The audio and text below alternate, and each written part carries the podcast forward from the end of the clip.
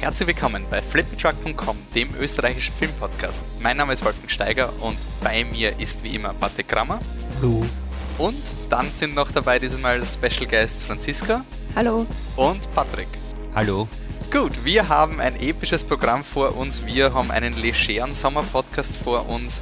Wir haben ein paar Listen. Wir werden ein bisschen über die aktuellen Entwicklungen bei den Oscars, James Gunn und Danny Boyle reden. Danach gibt es einige Filme in Quick and Dirty und dann gibt es drei große epische Filme, nämlich Don't Worry, Weglaufen geht nicht, Das geheimnisvolle Neapel und als Hauptfilm Black Clansman. Einer von den drei Filmen könnte ein Film des Jahres werden, aber wir verraten noch nicht welche. Also, fangen wir an.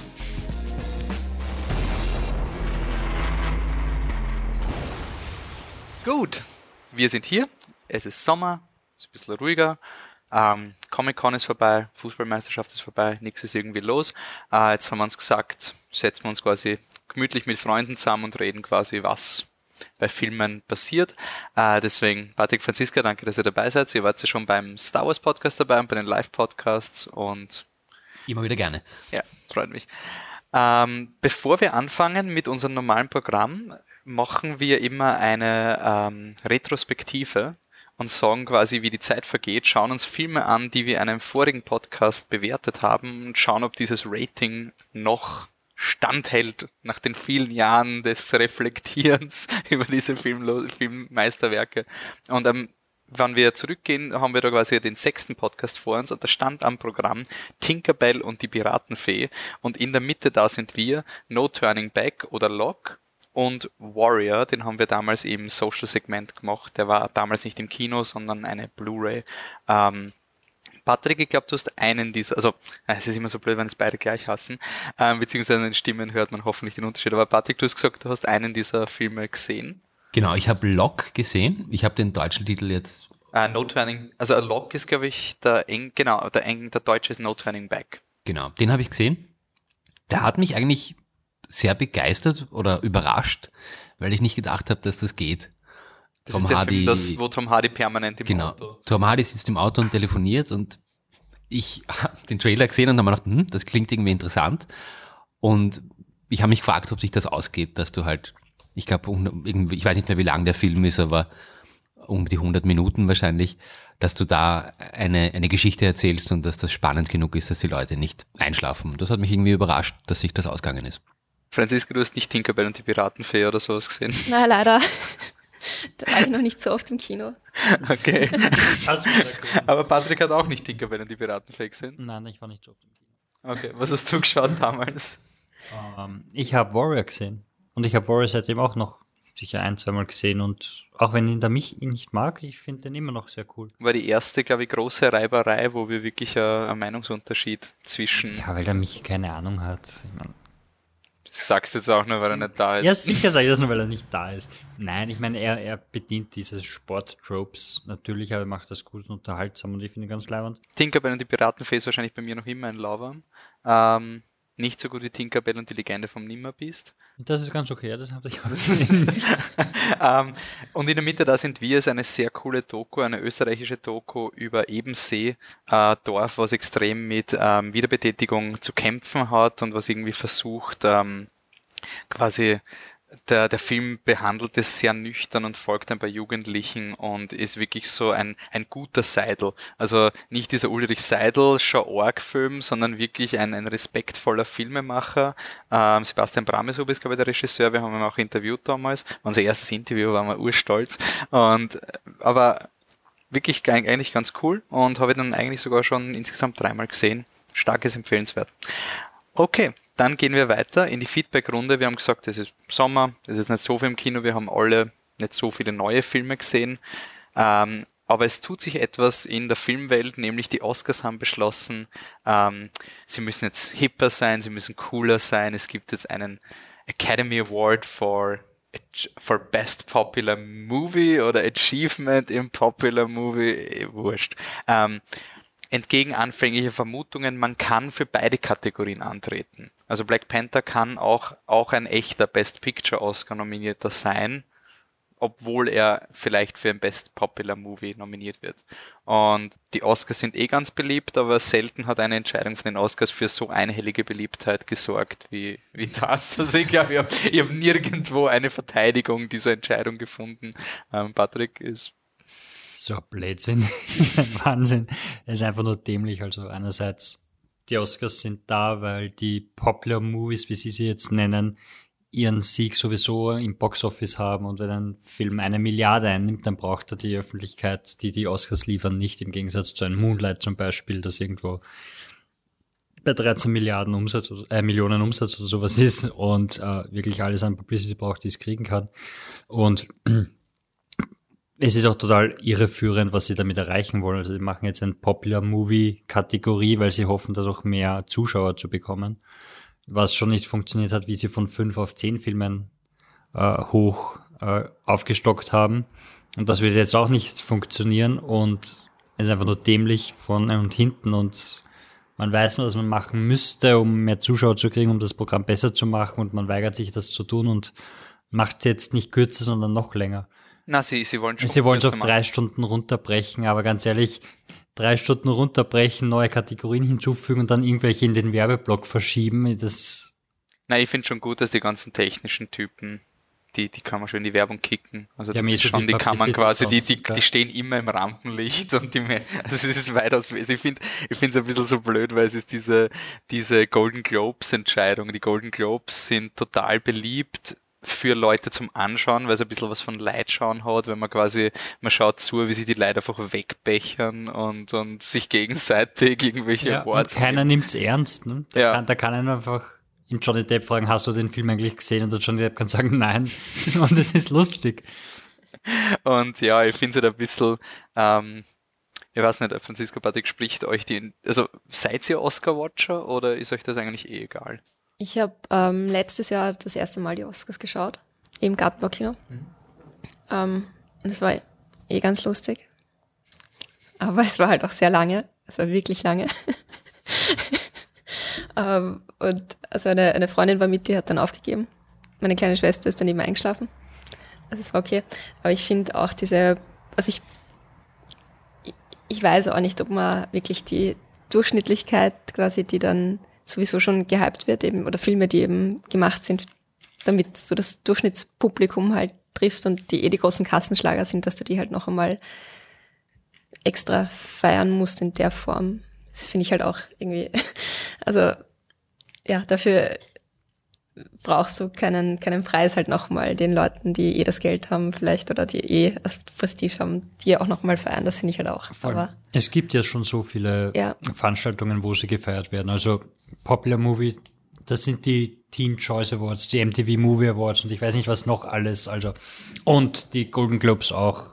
Ich meine, als Verteidiger, als jemand, der immer noch sehr das Mainstream-Kino liebt, ich will, dass auch Popular Movies ausgezeichnet werden, aber dann nominiert. Ja, du bist der Erste, der ja. zum Schreien anfängt, wenn dann Infinity War gegen Black Panther und gegen Ant-Man antritt. Ja, aber das, das ist, aber, aber du willst halt, dass Popular Movies oder äh, kommerziell erfolgreiche Movies halt gut sind, oder? Ja, und halt, dass das auch, ich meine, nominiert halt Wonder Woman für besten Film, wenn ihr eh schon neun Filme habt, was eh schon unnötig ist, weil es eh nur fünf Filme gibt, die dann netto wirklich mitmischen. Also du hast ja eh schon bei den Best Picture Filmen zu viele Filme und aus irgendeinem Grund schaffen sie es trotzdem nicht. Da kommt Darkest Hour rein und nicht Wonder Woman oder Baby Driver oder irgendwas anderes. Also es gibt genug Platz jetzt schon, man müsste nur das Voting-System irgendwie ändern, damit eben so ein Darkest Hour Klogriff nicht. Aber ich würde Oscar schon ein bisschen in Schutz nehmen, weil letztes Jahr war Get Out für Drehbuch und ein Horrorfilm war nominiert, Lady Bird war nominiert. Also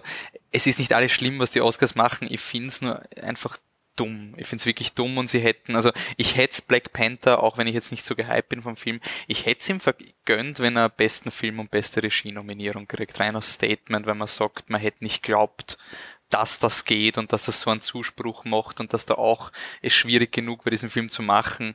Aber jetzt quasi Black Panther dann dem Black Panther Oscar zu geben, wo er gegen Infinity War konkurriert und dann eh Oscar-winning Black Panther ist, finde ich faul und ich finde halt auch, das ist bei den Golden Globes immer so, man schaut die Golden Globes immer, um zu schauen, wer ist der Oscar-Frontrunner und sie schaffen es aber immer, beide Frontrunner in separate Kategorien zu geben. Also der eine ist dann eine Komödie und der andere ist ein Drama und genau das wird dann passieren. Also La La Land gewinnt dann den Best Popular Oscar-Movie und Moonlight gewinnt den Best Picture-Movie und dann sagt es aber weniger aus, wenn Moonlight La La Land sticht, als so wie es jetzt eigentlich war. Obwohl das eh noch ein Best-Case-Szenario ist. Das La La Pop gegen, nein, gegen wenn, wenn La La dann quasi in einer anderen Kategorie ist, weil wenn du jetzt schon Popular Movies machst, dann willst du Was eigentlich ist denn genau ein Popular Movie? Ja, eben, eben, das heißt, das müsstest du eigentlich festmachen am Einspielergebnis. Das heißt, die, die mit dem meisten Geld kommen dann da rein und dann, Jurassic World. dann ist Jurassic World gegen Transformers 7 und irgendein Marvel-Film und dann sitzt du da und denkst, okay, gut, also Qualität nein.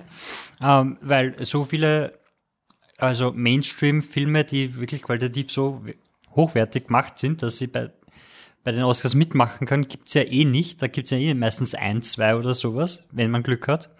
Und das heißt, diese Kategorie wird dann entweder diese Lachnummer werden oder sie wird dann sowieso so zurückgeformt, dass dann eben ein Film wie La La Land reinkommt, der halt ein Einspielergebnis von 150 Millionen oder sowas hat, was ja jetzt auch nicht wirklich so popular ist, wie man das so gemeinhin nennen würde.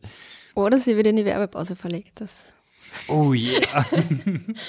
Ich fänd's einfach ein starkes Stück, wenn sie die Best Actors in den, in den Werbepausen machen würden, damit die Documentary Short Gewinner und die Live-Action Short die Möglichkeit haben. Was ich mich halt frage, ich meine, sie, sie machen das, um mehr Zuschauer zu haben oder zumindest weniger Zuschauer zu verlieren. Aber ich weiß nicht, dieses Event-Fernsehen, wo du sagst, uh, heute ist die Oscar-Veranstaltung oder heute ist die Fußball-Weltmeisterschaft, also die Fußball-Weltmeisterschaft Sport funktioniert noch, aber das war's auch schon. Sport funktioniert noch. Aber ich weiß nicht, ich kann mir die, die Highlights der Oscar-Veranstaltung am nächsten Tag in der Früh anschauen auf YouTube. Es einen bringt Zusammenschnitt. halt nichts, wenn Kannst du machen, aber dann siehst du nicht den betrunkenen Chef vom Gartenbaukino, wie ihm einfach alles wurscht ist in der letzten Stunde. Also ich weiß nicht, ob quasi Und er sagt, Event- nein, nein, ich habe Kaffee getrunken. Das ist ein Kaffee im Bierglas. Aber vor allem, das, das Sache ist ja dran, es ändert ja nichts, wenn jetzt am Ende vom, also vor dem Best Movie, der Best Popular Movie gewählt wird, ändert das ja nichts, dass du vorher drei Stunden langweiligste Übertragung vor dir hast, wo du schlafen gehst oder abdrehst. Das heißt, was sie machen müssten, wäre die Sendung so ändern, dass sie spannend bleibt oder interessant bleibt. Und man hätte die Möglichkeiten, das zu machen, aber anstelle machen sie ein Popular Movie Award. Es ist schon voll spannend, wenn dann die ganzen Schauspieler und so rüber ins Kino gehen zu den echten Menschen und auch mal mit echten Menschen reden und so und das zurückgeben an ihr Publikum und so. Urcool, ja. So cool. Aber ich persönlich bleib, also ich finde die Oscars eigentlich an sich cool und es, ja, es hat ein Sportevent, aber sie machen es mir nicht leicht. Also sie, das Verteidigen wird mittlerweile sehr schwer. Ähm, Updates bei der James Gunn Story, wir haben es im Comic-Con Podcast gesagt. Ähm, er, er gab es Kontroverse, er musste zurücktreten, ob das gerechtfertigt war, Er wurde entlassen, ist nicht zurückgetreten. also ja. Also Disney hat da sehr schnell reagiert und ähm, ist eine Situation, die mich einfach sehr beschäftigt hat, weil der James Gunn da quasi wirklich in so einen Mob hineingekommen ist und quasi kurz nachdem er sich sehr politisch aktiv betätigt hat, hat eine Gruppe Alt-Right-Leute eben Tweets gefunden, unter Anführungszeichen, die schon seit Jahren öffentlich waren. Alles eine sehr unschöne Situation. Das Cast hat dann einen ähm, Presserelease gemacht, wo sie gesagt haben, sie wollen ihn eigentlich wiederhaben und Dave Batista, der Schauspieler von Drax, ist mittlerweile einfach nur mehr der coolste Typ auf Twitter und regt sich nur mehr auf, warum sie ihn nicht zurückholen und sie sollen es verdammt nochmal machen. Ähm, mittlerweile schaut es so aus, als würde Guardians of the Galaxy mal nach hinten verschoben werden. Nein, also offiziell ist jetzt mal Production Stop und also es ist einmal verschoben worden, aber indefinitely. Das heißt, sie Aber haben sie kein haben, neues. nie ein, sie haben nie ein Datum festgelegt, insofern. Eben, also indefinitely. Also es ist so ein, hey, wir, wir bringen es später raus, weil wir müssen die Sache mal klären. Das heißt, das bleibt jetzt einmal liegen. Dann warten sie wahrscheinlich, bis die Medien und die Leute was anderes gefunden haben und dann werden sie irgendwann halt in den No-Name-Regisseur verkünden und dann geht's halt irgendwann weiter. Oder sie, sie stampfen es wirklich ganz ein. Das glaube ich nicht. Es, ich kann es mir auch nicht vorstellen, dass sie auf das Geld verzichten wollen. Ich, ich bin nur neugierig, wie die Disney Spin-Doktoren das schaffen wollen. Also das ist einfach ein, Also du hast Edgar Wright gehabt, der Ant-Man nicht machen konnte. Das war, glaube ich, bis jetzt das Schlimmste, was dem MCU passiert ist vom, vom Publicity. Aber und das war, das war ziemlich klein im Vergleich, weil es war so ein, es hat einfach nicht funktioniert und trotzdem sind sie nicht darüber, da der Film ist trotzdem rauskommt alles und man hat es ja. trotzdem nicht geschafft, Edgar Wright aus der Diskussion auszuschließen quasi. Und aber Sie, glaubt ihr, ist es unmöglich, dass er zurückkommt? Ich glaube, dass Disney Sie haben dazwischen ein Treffen gehabt mit ihm und danach offiziell war, ja, sie haben sich zusammen entschieden, dass er nicht mitmachen wird. Also sie haben ihn einmal rausgeschmissen dafür, dann haben sie sich mit ihm getroffen und haben gesagt, wir bleiben bei unserer Entscheidung. Also jetzt noch einmal und dann sagen, ja doch nicht. Ich glaube, das wird ein zu großer Verlust ähm, angesichts. Die, du hast dann immer diese Kontroverse und du hast diesen Mob, der da leider schockierenderweise extrem viel Mitspracherecht hat und dann quasi Disney festnageln kann, dass sie den pädophilen Regisseur so, so kann es ja verkauft werden, weil du lest eigentlich nur, Regisseur musste wegen pädophilen Aussage zurücktreten. Das heißt, es weiß eh keiner mehr, worum es eigentlich gegangen ist. Du kannst, du kannst das quasi immer wiederholen und ich meine, die Tweets sind scheiße, die er gemacht hat, das ist eh klar, verteidige ich nicht. Aber es ist halt eine andere Situation, als wenn er das wirklich glauben würde. Also wenn sein Künstler, ein Provokateur diese Dinge macht, dann fällt es für mich in die Kategorie wieder Wirakasen Lars von Trier mit seinem Ich bin ein Nazi-Sager, wo du einfach sagst, ach, come on, Lars von Trier, bitte. Es ist einfach nur dumm. Es ist dich. einfach nur so, er ist jetzt kein Nazi, es ist eindeutig deppert. es ist einfach, ja. Ähm, also ich glaube nicht und ich weiß nicht, wie sie es da machen wollen, weil im Vergleich zu Ant-Man, du hast ja jetzt schon zwei beliebte Filme, Guardians of the Galaxy, und dieser dritte Film war genauso geplant. Und du hast einen Cast, der sich eindeutig gegen dich stellt. Also das Cast von Guardians Galaxy haut einen, also macht, gibt ein Statement raus, wo sie alle unterschreiben und sagen, dass das nicht okay ja, ist. Aber Chris Pratt wird nicht zurücktreten. Nein, Chris also, Pratt wird nicht zurücktreten, aber du hast, du hast ein offizielles, wir sind gegen diese Entscheidung Statement, ja. das du immer und immer wieder vorbringen wirst. Ja. Ja, schade. Ist ja mal, wäre mal schön gewesen, sich auf einen Marvel-Film zu freuen. In anderen Jolly News, Danny Boyle macht nicht mehr, macht nicht mehr James Bond. Habt ihr Erwartungen an James Bond gehabt oder war es für euch nicht am, am Radar? Nicht wirklich. Ich habe die James Bond Filme irgendwie ganz gerne immer gesehen, weil meine Mutter hat die irgendwie aus irgendeinem Grund gehypt immer. Und ich habe mich immer wieder gefreut, wenn er rauskommen ist, aber ich war jetzt nicht voll dabei.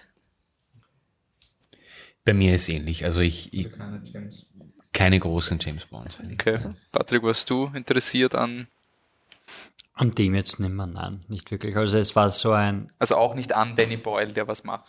Ähm, nein, nicht so, weil ich habe den, den Hype, ich will nicht sagen, ich habe ihn nicht verstanden, weil er hat immer ganz gute Filme gemacht, aber ich sehe jetzt nicht so dieses, oh mein Gott, er muss, er muss unbedingt äh, jetzt James Bond machen, weil alles, was ich von Danny Boyle also wirklich mitkriege, war Life of Pi. Das ist jetzt nicht so ein Film, wo ich sagen. War der von Danny Boyle? Ja? Nicht? Google. Aber ich war. Na, der war doch von, von Ang Lee. Ah ja, stimmt. Also bitte. Sorry. So schlimm war jetzt Slumdog Millionär auch nicht. Ja, aber der ist nicht, er denk, schaust du das Slumdog Millionär und denkst, boah, der muss James Bond machen. Ja. ja. Nein, also, also, Danny Boyle hat die, die Trainspotting. Die, ja, klar, und die Eröffnungsfeier von, von den Olympischen Spielen gemacht, aber da war jetzt nirgends so was so, oh mein Gott, das muss ich unbedingt sehen, wie er, wie er jetzt das macht. Das ist halt vor allem gehypt worden, weil er Brite ist und ein bekannter britischer Schauspieler. So ist natürlich schade. Also ich finde, es ist immer schade, wenn ein namhafter Regisseur, der was Interessantes mit einem Projekt machen könnte, quasi gehen muss, weil er, weil es zu verrückt für das langweilig gewordene Franchise ist. Mhm. Und inspiriert von der Danny Boyle-Ding haben wir doch gehen, wir fließen in unsere Listenzeit über, wir machen immer Listen, die urgut recherchiert sind und, und mhm. objektiv und alles und wirklich peer-reviewed durchkommen und das ist einfach die beste Liste des Internets. Jeden Podcast geben wir euch eine Fünferliste, die manchmal auch acht Einträge haben kann. Oder drei. Ja, je nachdem, was uns gerade einfällt. Und deswegen machen wir, eben, es muss Clickbait ja sein, the worst possible decision, also fünf Regisseure, Regisseurinnen, die nicht glücklich wären mit diesen Filmen. Ähm, auf Platz 5, der objektiv gerankt, also das war, ist natürlich ein Ranking, ist ja eh klar. Also auf Platz 5 wäre Edgar Wright, von dem wir schon geredet haben, für Jason Bourne Nummer 5. Es gibt, glaube ich, noch keinen Jason. Aber es gibt schon einen fünften James, Jason Bourne. Es gab drei Jason Bournes, dann den einen mit dem Jeremy Renner und dann gab es noch an. Ja, ja. Also Jason Bourne 6. Ähm, oder 5,5. Patrick, du hast die Idee dafür. Naja, Edgar Wright macht interessante Action, die durchgetaktet ist und die wirklich jedes Detail stimmt und die Jason Bourne-Filme sind Shaky Cam, wo man nicht weiß, was passiert. Also ich glaube, der würde einfach nur ein Herzkasperl kriegen und sich furchtbar aufregen dafür, dass niemand was weiß. Auf Platz 4 ist Lim Ramsey. Die auch ich machen darf, Ja. also dein Gag ist. Ähm, Lynn Ramsey braucht ungefähr fünf bis zehn Jahre für einen Film, weil sie sich immer viel Zeit nimmt dazwischen. Also nichts schlimmer, als sie müsste innerhalb von vier Monaten irgendeinen Marvel Cinematic Universe Film rausstampfen. Äh, auf Platz 3 ist bei mir Christopher Nolan für James Bond, weil das so etwas ist, wo man sagen wird, hey, das wird sogar Sinn ergeben, ähm, weil Christopher Nolan verehrt James Bond in jedem Interview, über alle seine Filme gibt es James Bond-Andeutung und das war für ihn immer das Allerbeste. Und deswegen könnte man ja sagen, hey, er ist einer der besten Action-Regisseure, macht James Bond, er ist Brite, passt ja alles. Und ich glaube, er würde nicht glücklich werden, weil er seine Bringschuld hätte gegenüber James Bond und sich denken würde, er darf da gar nichts verändern und, und ich glaube nicht, dass das schön wäre. Also, könnte ich mir nicht vorstellen. Äh, auf Platz zwei ist Anna Lili Amirpur. Ja, ähm, die hat ja mit Bad Patch einen Film gemacht, der viele Leute an eine andere Version von Mad Max erinnert hat, worauf sie in der Mitte gesagt hat, sie findet Mad Max Fury Road total furchtbar und dumm und dämlich. Also könnte ich mir nichts Besseres vorstellen, als wenn sie mal einen äh, Mad Max Film machen müsste. Und so sind wie echte Filme gemacht werden. What? Okay. Und auf Platz eins der objektiven fünf unglücklichsten Regisseure mit einem, ähm, einem neuen Property ist etwas, was kurzzeitig ausgeschaut hätte, das könnte passieren. Quentin Tarantino für Star Trek. Äh, weil der Quentin Tarantino irgendwann mal gesagt hat, er hat ein Star Trek Skript geschrieben und Quentin Tarantino hat immer so seine Phasen. Und also ich ich kann mir das einfach nicht vorstellen, wie das gehen würde. Abgesehen vom Drehbuch vielleicht vielleicht wird in der Zukunft dann plötzlich wieder das N-Wort gesagt oder, oder sonst irgendwas und, und die Föderation ist plötzlich super rassistisch und, und alles, ich weiß es nicht, aber ich kann es mir nicht, ich meine, vielleicht mag er wirklich Star Trek, wie ich das gelesen habe, aber ich mir gedacht, das, ich würde es schauen, aber ich glaube halt nicht was. Okay, dann haben wir diese großartige Liste abgearbeitet und kommen wie immer in unser Quick and Dirty Segment. Und aus irgendeinem Grund ist der Mac dem Patrick nicht wert, eine eigene Review zu machen. Ist er? Ist das nicht der Hauptfilm gewesen, The Mac mit Jason Statham? Ist das nicht einer dieser Filme gewesen, der den ganzen Sommer dominiert hat? Der große Ja, Hai? der Trailer war schon sehr cool, muss man schon sagen. Ähm, ja, na, der Mick ist eh lustig. Aber er nimmt sich halt leider ein bisschen zu ernst. Ah, die. Story ist ein großer Hai. Es, es ist ein Megalodon, also ein urzeitlicher Hai, der 20 mal so groß ist wie ein normaler Hai, also wirklich groß. Und der ist im Marianengraben unter einer Schicht von Nebel eingesperrt und kommt nicht raus, außer wenn er es will. Und er wollte gerade, also war er draußen und macht Jagd auf Jason Statham. Because this time it's person. Ah, und er jagt einfach Jason Statham und das ist voll okay, weil Jason Statham Wasser und schwimmt und singt dazu einfach schwimmen und er hat eine Harpune dabei und, und ja, es ist kofinanziert mit China, also gibt es einen chinesischen Strand, wo ur viele Menschen im Wasser sind, aber weil es äh, weil's PG-13 ist, stirbt keiner dieser Menschen und es gibt kein großes Blutbad, was man sich eigentlich erwarten wird, wenn ein großer Hai auf einmal auf eine Menschenmasse trifft. Und so ist er halt ein eh unterhaltsamer Film, der halt nicht wirklich besonders ist. Er ist weder groß ernst zu nehmen, noch wirklich so dämlich wie Sharknado oder sonst irgendwas. Also hat man halt für die neun, zwei Stunden oder so, wie lange der dauert, ähm, eine ganz passable Zeit und recht viel Spaß und hat im Endeffekt einfach nur Angst, dass wieder das Bild des bösen Hais entsteht, den man unbedingt umbringen muss. Ja. Also Rating? Ähm, ja, eher ein empfehlenswert. Ist. Langweilig wird einem nicht. Dann kommen wir zu Killing Eve. Da übergebe ich jetzt an Franziska das Wort. Ähm, ja, das ist eine Serie. Gute Mit- bleiben. Flawless, oder? also, Also wir sind jetzt bei unserem Serien, äh, Genau. das Seriensegment. Quick and Dirty Segment Ja. wurde abgegradet zum, hey, wir haben auch ein paar Serien geschaut, weil die Filme reizen uns irgendwie gerade nicht so und der Mike war der größte von den Filmen. Ja. Ja, genau. Und es geht, äh, also Sarah O versucht eine äh, Serienmörderin äh, zu fangen. Und die Serienmörderin ist sehr fasziniert davon, dass sie von Sarah O gesucht wird. Das ist so, würde ich sagen, die Handlung. Und es ist aber, also es ist eine sehr gut gemachte Serie, finde ich. Also es, es ist wirklich so, also hat einen sehr hohen Standard, würde ich sagen.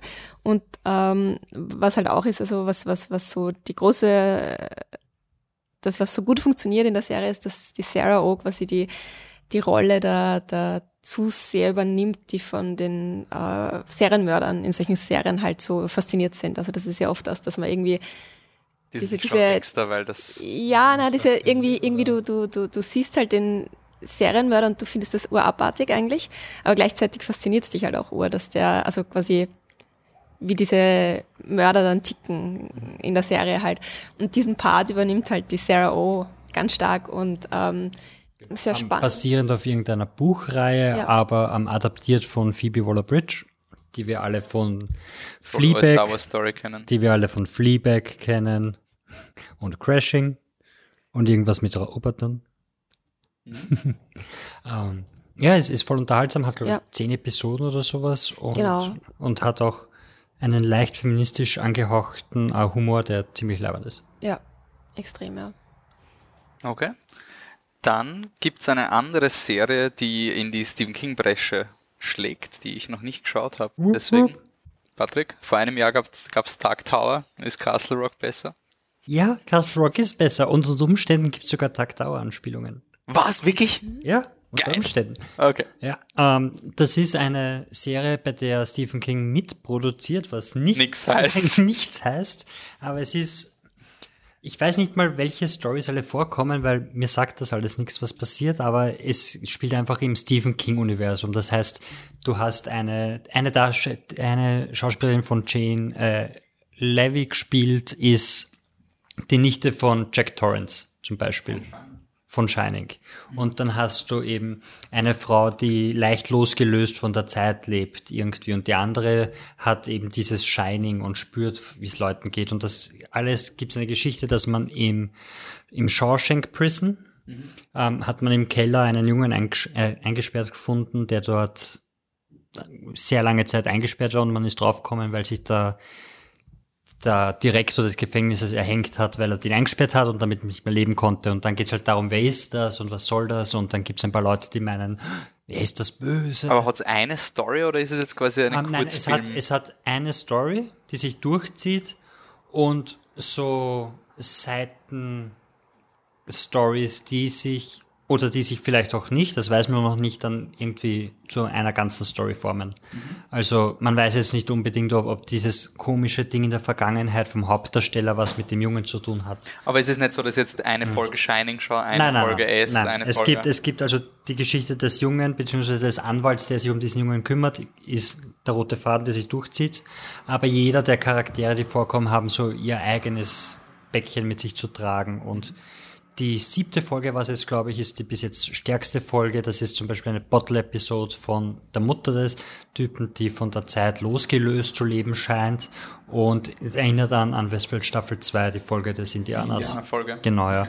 Also ziemlich cool und so. Und sie ist ein bisschen langsam, vielleicht ein bisschen zu langsam, aber sie macht ganz, ist ganz okay, macht Spaß zum Schauen. Ähm, Franziska, du hast schon beim ersten Live-Podcast über Handmaid's Tale, glaube ich, geredet, oder? Das Ja. war einer der Top-Podcasts. Jetzt gibt's die zweite Staffel. Ist der Hype noch immer, immer so groß? Ja, also ich bin mit der zweiten Staffel noch nicht durch, aber ich finde, sie hat auch wieder extrem stark gestartet. Also bei Kurz auf Handmaid's Tale, worum Genau, es, also es beschreibt eine Dystopie im Endeffekt, wo ähm, extreme Umweltkatastrophen waren. Und die Frauen sind in Summe sehr, also der Großteil der Frauen ist unfruchtbar. Und dadurch hat sich dann eine Gesellschaft entwickelt, wo ähm, wo es nur noch drei Positionen gibt, in die du eingeteilt wirst, ähm, wo, also eigentlich hat es nicht entwickelt, sondern es ist plötzlich gekippt einfach. Also es wurde quasi die Gesellschaft, also es wurde übernommen ähm, von, also es, also es ist einfach ein Regime, das da herrscht. Und es gibt dann eben nur noch, es gibt die, die Kommandanten und deren Frauen, ähm, die sind die höchsten in der Gesellschaft und dann gibt's ähm, Marthas und, und, und so, also Diener im Endeffekt. Und das sind aber alles auch unfruchtbare Frauen und die fruchtbaren Frauen sind die dritte Kategorie und die werden diesen Kommandantenfamilien zugeteilt, damit sie quasi, dort werden sie dann rituell vergewaltigt und müssen die Kinder für diese Familie halt quasi gebären. Und, ähm, und Frauen haben sowieso eigentlich keine Rechte mehr, sondern sind nur noch das der Besitz ihrer Männer. Und gleichzeitig wird alles extrem überwacht und so. Und ähm, genau, und, und da geht's eben um die, ähm, die Offred heißt sie, äh, in dem, das ist eine von diesen Handmaids eben und wie's, was der so passiert. Und die letzte Staffel endet mit einem sehr großen Ereignis für diese Handmaids und ähm, in der zweiten Staffel geht es dann eben weiter, was für Konsequenzen das jetzt hat, dass es da so eine Art, also ein bisschen eine Art Aufstand gab und so. Und es ist wieder, also es ist natürlich sehr gewaltvoll das Ganze, aber, aber es zeigt einfach, also diese Frauen, die, die unterdrückt werden da und als, als Gebärmaschine verwendet werden. Und man fährt noch jetzt in der zweiten Staffel viel mehr, wie diese Gesellschaft funktioniert, würde ich sagen. Es gibt diese Colonies, von denen sie dauernd reden, das sind so die, die Atommüll Kolonien irgendwie, wo die Leute hingeschickt werden, die quasi überhaupt keinen Platz mehr in dem System haben. Also es ist wie ein Gefängnis, ein Arbeitslager. Und dort arbeiten sie sich zu Tode. Und darüber erfährt man mehr und ähm, eben auch äh, quasi, also sie, der Hauptcharakter, wird, also ich weiß nicht, wie viel ich jetzt sagen soll, wie viel passiert, aber, aber also es endet halt damit, dass, dass sie schwanger wird eben in der ersten Staffel mhm. und wie sie, was, was da jetzt passiert und, und, und äh, ja, wie, wie sie damit umgeht auch und ja, es ist eigentlich. Also ich glaube, man kann zusammenfassend ja. sagen, man lernt, man lernt mehr über diese Welt, ja. man erfährt mehr von dieser Gewalt, die irgendwie nie einfach der Gewalt wegen ist, sondern immer zeigt, wie hart diese Welt ist und ja, es ist, ja, und einfach diese, was die Serie halt extrem macht, ist also zeigen auch, wie, wie, wie sie die Leute kontrollieren mhm.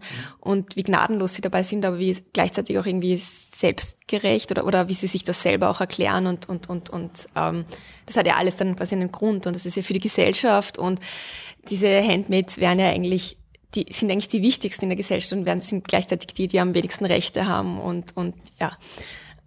Und es ist einfach, also ich bin extrem gehypt von der Serie und ich finde sie super gut und es ist aber auch nichts für schwache Nerven, würde ich jetzt sagen. Also ist quasi zwischen Staffel 1 und 2, ähm, halten Sie das Niveau? Ich glaube schon, aber ich bin auch noch nicht so weit in der Serie. Also bis jetzt schon, finde ich schon. Cool. Dann gibt's noch eine, zwei weitere Serien haben wir glaube ich noch. Zwei, ja. zwei, nämlich als nächstes kommt Sharp Objects. Den macht der Patrick, oder? Bevor ich zu Sharp Objects komme, ich habe meine Aufzeichnungen für den Mac gefunden und da steht daneben LOL. Also, ja, zurück zu Sharp Objects. ähm, es ist eine Serie mit Amy Adams, eine Buchadaption von Ah, verdammt, genau jetzt habe ich es vergessen, weiß noch was, von der die Gone Girl gemacht hat. Ich will das an Limerence sagen, aber das ist falsch. Egal. Du findest F. Flynn. Gillian Flynn. Gillian Flynn? Ja. Stimmt ja, das? Gillian Flynn. Ja.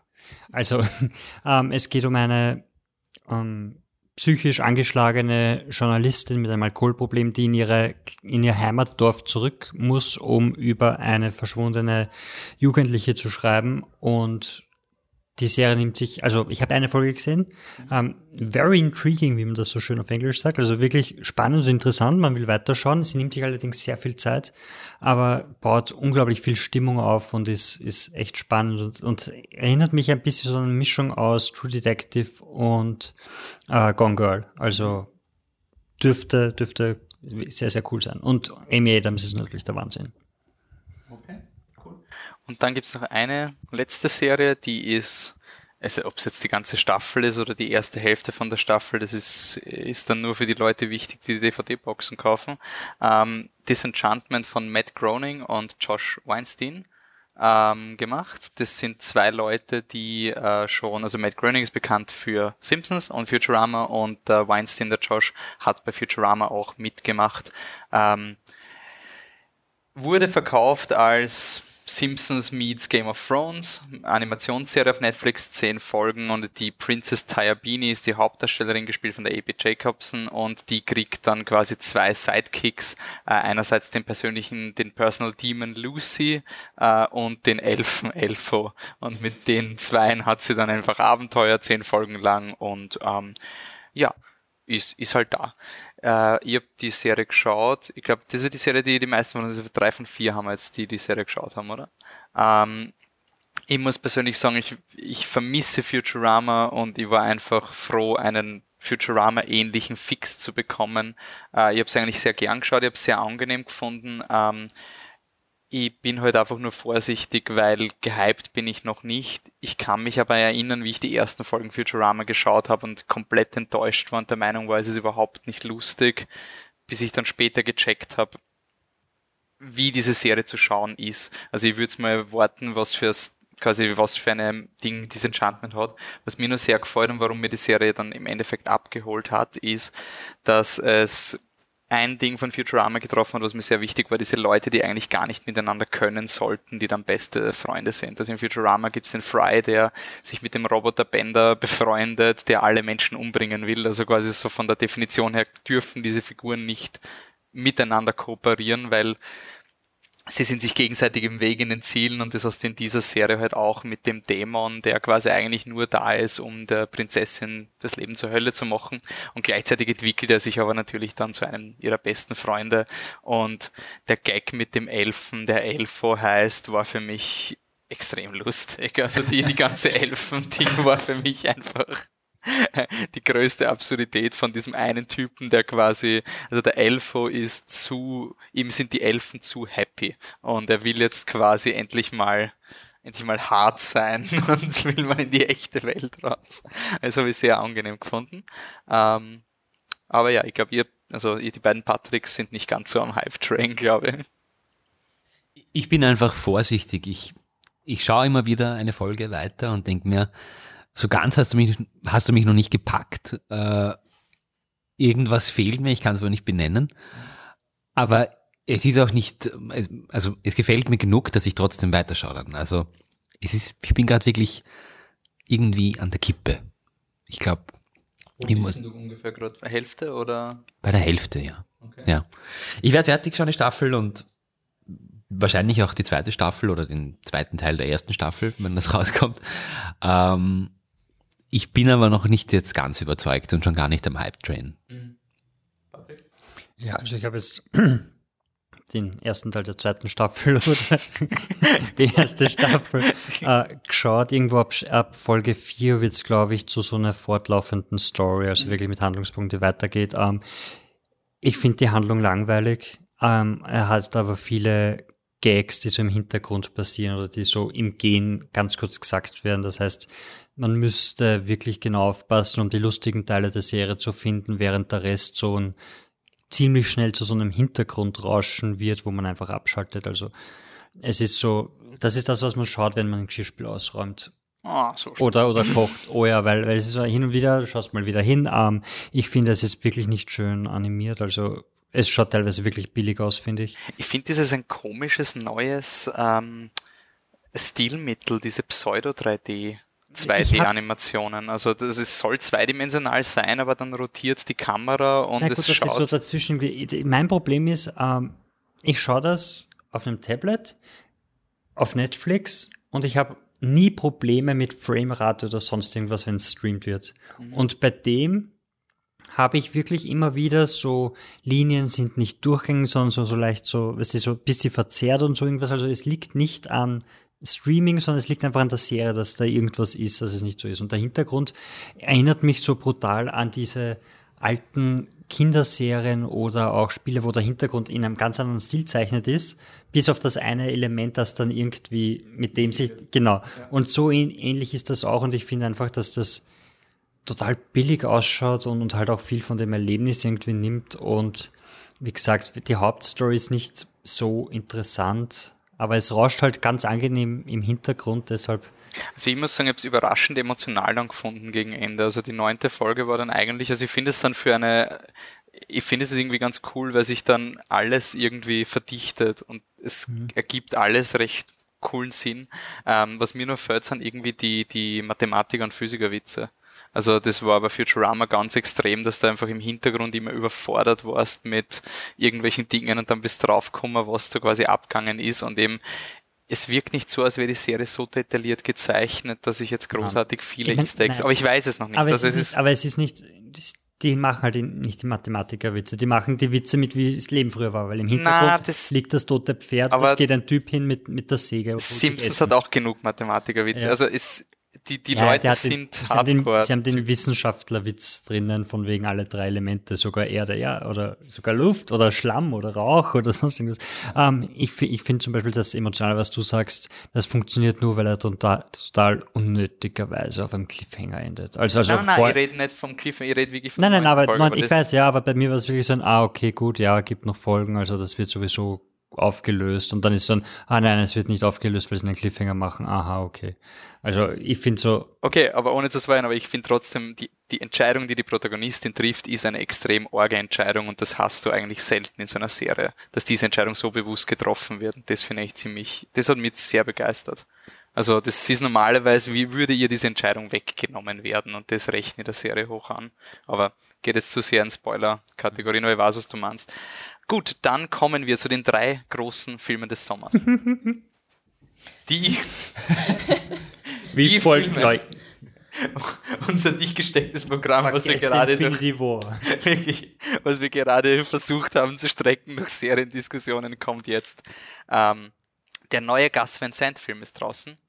Ich habe es nicht mitgekriegt, aber Patrick und Franziska haben sich den neuen Film angeschaut. Don't worry, he won't get far on foot oder auf Deutsch heißt er äh, Don't worry, äh, scheiße, wo ist er? Don't worry, Weglaufen geht Weglaufen geht nicht. Ist momentan im Filmcasino. Haben wir ihn angeschaut, ja. Haben wir ihn angeschaut zumindest. Ich weiß nicht, ob er noch woanders gezeigt wird. Ähm, kurz gesagt, es geht um den Cartoonisten. Ich habe das heute gedu also im, im Duden nachgeschaut, das gibt es das Wort. Ähm, also einen Karikaturisten, einen Menschen, der in der Zeitung Cartoons zeichnet. Ähm, John Callaghan? Callahan, Callahan, ja. ähm, der in seinen Jugendjahren ein bisschen, weiß ich nicht, im, umherschwimmt und nicht ganz weiß, wo er hin soll und äh, starker Alkoholiker ist. Genau. Dann äh, hat er einen Autounfall, der ihn äh, an den Rollstuhl bindet und er versucht dann irgendwie mit seinem Leben zurechtzukommen und seine Alkoholsucht zu überwinden. Ähm, Ja. ganz kurz zusammengefasst. Äh, ich habe mich ein bisschen schlecht informiert über diesen Film und deshalb war ich auch ein bisschen verloren währenddessen. Also ich habe gedacht, es geht wirklich nur um diese Biografie von diesem von diesem Comiczeichner und das wird halt ein, also nicht ein bisschen ein tragischer Film, der aber sehr schwarzen Humor hat, was auch stimmt. Aber es gibt ein anderes sehr, sehr großes Thema in dem Film, äh, Alkoholismus und wie man damit umgeht und wie, wie hart der Kampf ist, den man da jeden Tag kämpfen muss teilweise. Und das, die Geschichte, also die Biografie wird nicht linear erzählt, also es ist nicht in der richtigen zeitlichen Abfolge.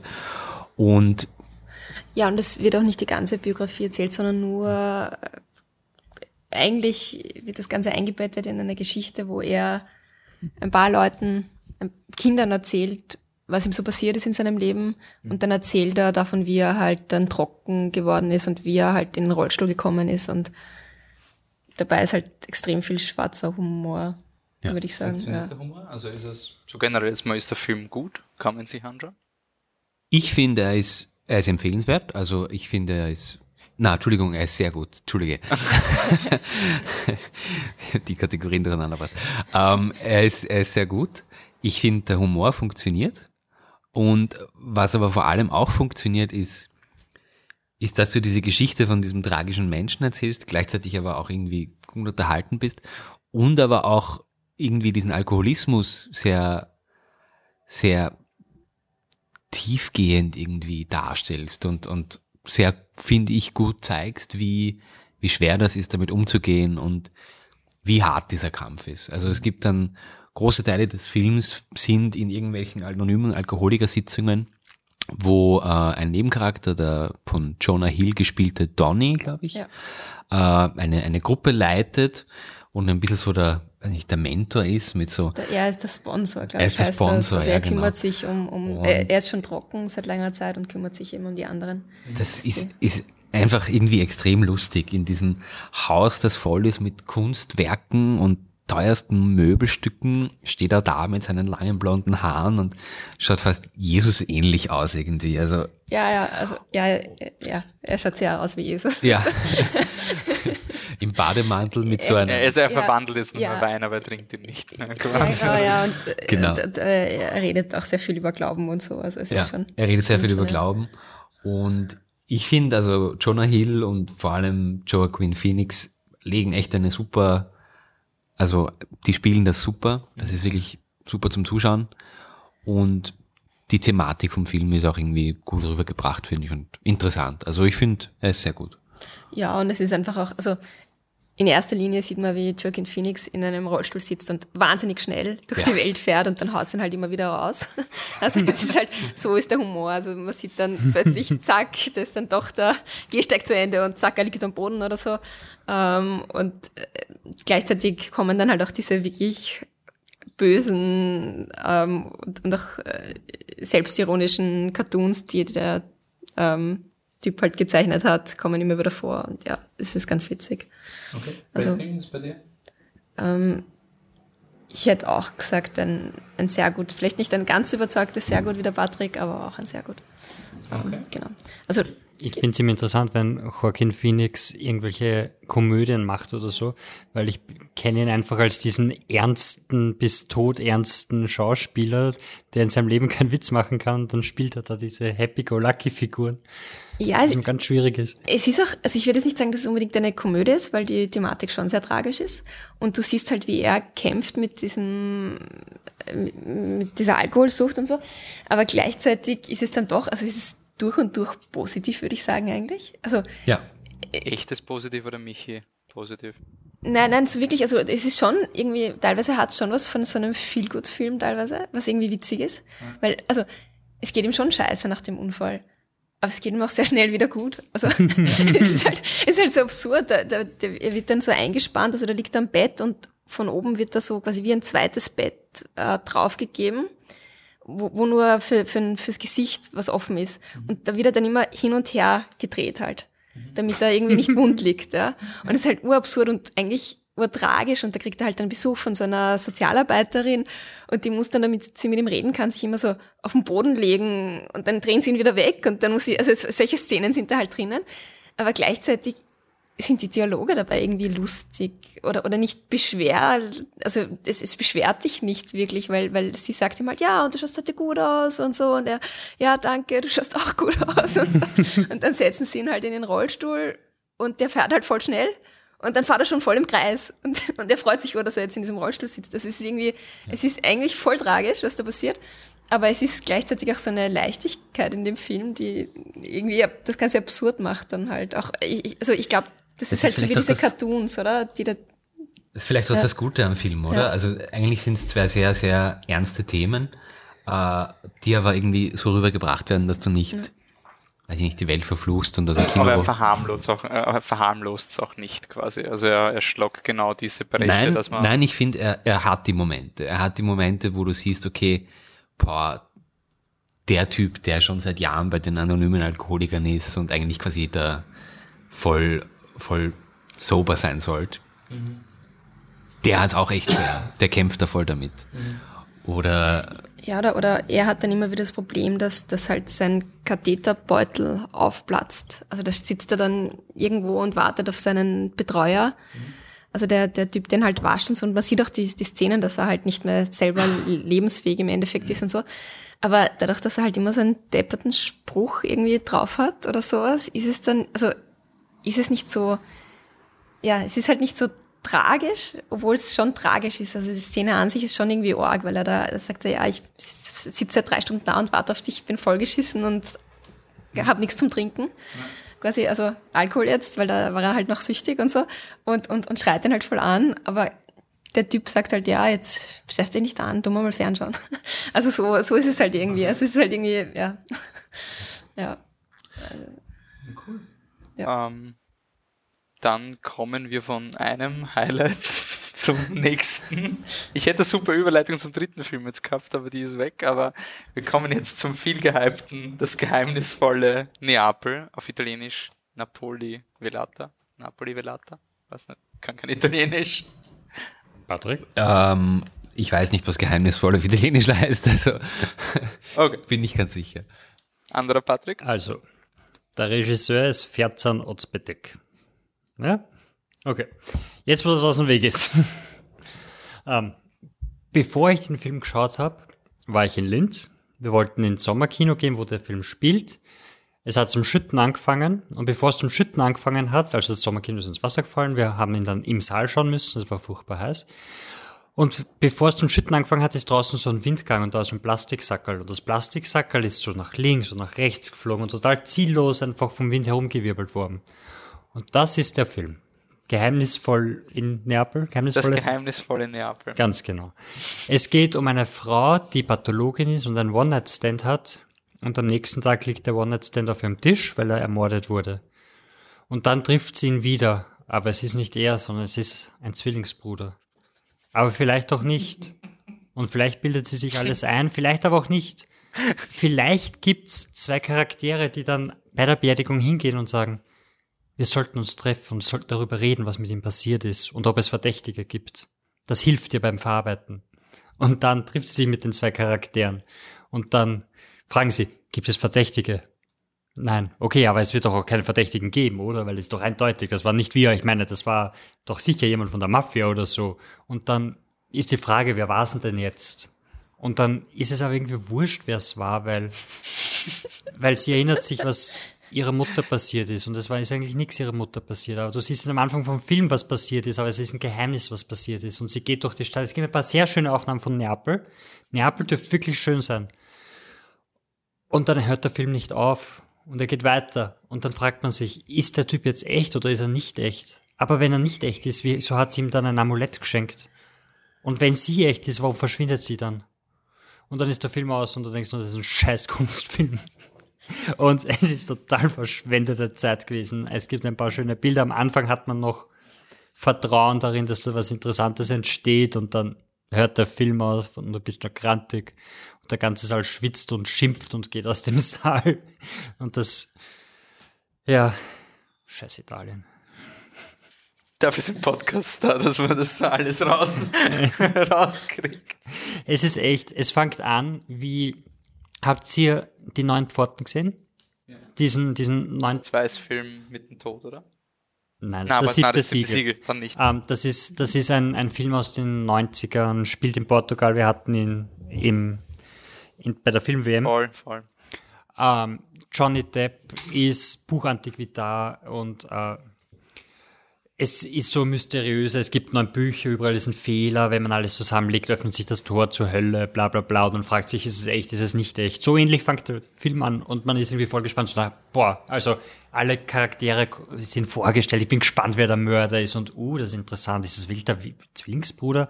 Na, vielleicht bildet sie sich's ein, da gibt es Szenen, die sagen, nein, sie bildet sich das nicht ein, weil das geht nicht anders. Und dann nachher kommt man drauf, ja, sie bildet sich vielleicht doch ein, weil alles, was so passiert ist, nein, einfach nicht da. Und das ist, er verliert sich zwischendurch und hört einfach nicht auf und geht weiter und geht weiter und Aber es klingt irgendwie wie ein sehr fehlgeleiteter Rosamund Pilcher Film. Also irgendwie so. Dafür ist die die Story ist zu kompliziert, aber trotzdem hast du dieses touristische Neapel. Ja, nein, nein, es, es passiert ganz selten. Ganz wenig siehst du wirklich so Neapel. Es ist, die Szenen, wo du Neapel siehst, sind echt schön. Aber sonst nicht viel. Und für Rosamund Pilcher ist die Sexszene am Anfang einfach zu explizit. Das ist so eine fünf Minuten, wir sind Italiener und Vögeln Szene. Was eh die okay ist. Was? Die Szene wenigstens gut. Ja, ja. Eh, ja, eh. ist eh okay. Rating. Ja, ein Lauwarm, weil ich würde mich ja aufregen, aber dafür ist der Film einfach nicht so. Ah ja, genau, und das, das Motiv, also die Leiche hat keine Augen mehr. Und man fragt sich nicht wirklich, also man, es ist so ein, hey, ist das ein Mafiamord oder sonst irgendwas? Und der vorletzte Satz von dem Film ist, so wie diese Legende, wo man jemanden die Augen aussticht, damit er kein Kunstwerk machen kann.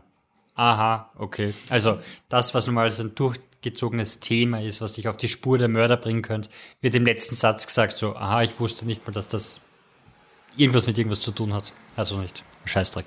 Lauwarm. Okay. Na gut. Dann kommen wir von diesem Highlight zum nächsten Highlight, nämlich ähm, Black Clansman. Äh, der neue Film von Spike Lee. Gespielt, äh, produziert von Jordan Peele, was mich sehr verwirrt hat, weil ich eigentlich es umgekehrt glaubt hat, also Jordan Peele von ähm, Get Out und ich muss mich jetzt ganz outen. Ich habe keinen Spike Lee Film gesehen. Wieso ist er ein Kultregisseur? Weiß das jemand? Kann mir helfen? Irgendwer? Nein, keine Ahnung. Patrick? Wegen den Filmen oder wegen seiner Generell, Rolle? also Ähm, warum, weil ich habe so, ich lese immer so Spike Lee und ich weiß, ich muss so tun, als würde ich wissen, wer Spike Lee ist und ich habe den Namen schon oft, habe mir gedacht, ist jetzt der Spike Jonze, weil den kenne ich, nein, ist er nicht. Nein, Spike Lee ist äh, zumindest historisch gesehen äh, in den 90ern hat angefangen. Er hat wirklich Filme, er ist in der, der ich sage jetzt mal Black Community, ich weiß nicht, wie man das aus, von uns aus bezeichnen würde, aber in der, eben in der Black Community in Amerika sind seine Filme sehr bekannt. Er hat eben äh, Filme gemacht, die eben genau dieses, äh, das Leben widerspiegeln. Wie heißt sein erster Film, sagen wir den, weil der war ziemlich, äh, der war ziemlich erfolgreich. Bei dem geht es, glaube ich, um die, Last Hustle in Brooklyn, nein, She's Gotta Have It, ja, genau, She's Gotta Have It. war nicht sein erster Film. Ja, es tut mir leid. Aber ich das, wusste als anerkannter Spike Lee-Fan. Das, was ich mir aus den Fingern ziehe, nicht wirklich ist. Ähm, nein, aber er ist in der Community ähm, ziemlich bekannt und wichtig für, für ähm, das, ich will jetzt nicht Black Cinema sagen, weil es nicht Black Cinema, aber halt für Filme, die, die das Leben und die äh, schwarze Community quasi widerspiegeln, da ist er ganz wichtig. Also nicht für die Madea-Filme, Genau. sondern für gescheite Filme quasi. Für echte Filme, die wirklich was zu sagen und die auch, die auch ziemlich radikal sind mit, äh, mit den Aussagen. Okay. Also Black Clansman ist jetzt ein, ist, bezeichnet man schon als Biopic, oder? Wie ein, wenn wir schon von den Oscars reden. Also auf jeden Fall auf historischen Oh. Tatsachen basierender Film, wie auch am Anfang des Films gesagt ist. Some of this shit No, no. for real. A real for, äh, ja. Okay, die Story. ähm, äh, Ron Stallworth, gespielt von John David Washington, ist ein Poliz Polizist in den 70er Jahren bei äh, Colorado Spring Springs Police Department. Das weiß ich jetzt auch nur, weil der Wikipedia-Artikel vor mir offen ist. Und was er macht, ist, er versucht sich mal hochzuarbeiten und kommt dann zur äh, Intelligence-Organisation, also Undercover. undercover. Und was er macht, ist, er sieht eine Annonce vom Ku Klux Klan und schreibt da mal, also quasi ruft da mal an und sagt, hey, ich habe eure Annonce gelesen, geil, schickt es mir, voll White Power. Und dann sagen die, okay, du bist ursuper für uns. Wir wollen dich treffen. Jetzt ist aber das Problem, Ron Stallworth ist schwarz. Jetzt muss er jemanden finden, der ihn spielt, wenn er sich mit den Ku Klux Leuten trifft. Und das ist eben der Flip Zimmerman, gespielt von ähm, der, der ever intense Adam Driver. Ähm, der ist einer seiner Kollegen und der ist quasi, also Ron Stallworth ist eben der äh, Hauptdarsteller und er hat auch seinen echten Namen angegeben am Anfang, also dieser Rookie-Fehler. Und der Adam Driver, also Flip Zimmerman, muss sich jetzt als der weiße Ron Stallworth ähm, ausgeben. Kommt er immer mehr in den Ku Klux Klan hinein und ähm, wird dann quasi dort ziemlich ja, in die Kommun Community eingeschlossen, also mitgenommen und es ist natürlich dann ein klassisches Scheiße, sie kommen uns drauf, bis so deppert dieses Org, was plant der Ku Klux Klan. Ähm, gleichzeitig gibt's eine, eine Liebesgeschichte mit der äh, Patrice. Patrice, gespielt von Laura Harrier.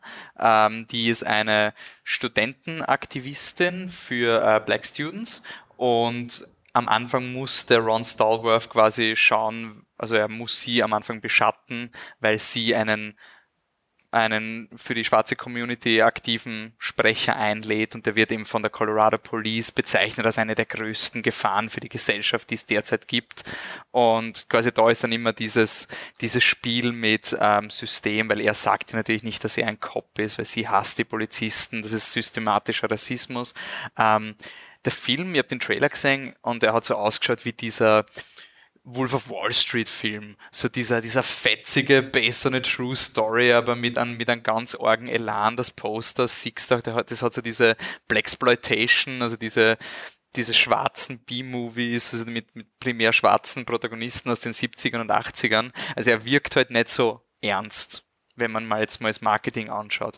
Und dafür war ich sehr dankbar, weil ich habe nicht ich war nicht bereit für das, was passiert ist beim Film. Also er hat mich extrem umgehauen und ähm, ich könnte ihn auch jetzt nicht auf einem Genre festmachen, wo ich sage, er ist ein Spionage-Thriller oder er ist ein lustiges Biopic oder er, er ist auch kein Show-Org-Film, aber auch ein bisschen, er hat von allem ein bisschen was und es ist eine geniale Melange, wo man extrem viel rausholen kann aus dem Film. Und ja, also ich war schon lange nicht mehr so begeistert von einem Film, wie ich aus dem Kinosaal rausgekommen bin. Ich weiß nicht, wie es ähm, ausgegangen ist. Patrick, du hast ihn als erster gesehen, glaube ich, weil du hast in der Pressevorführung, oder? Ja.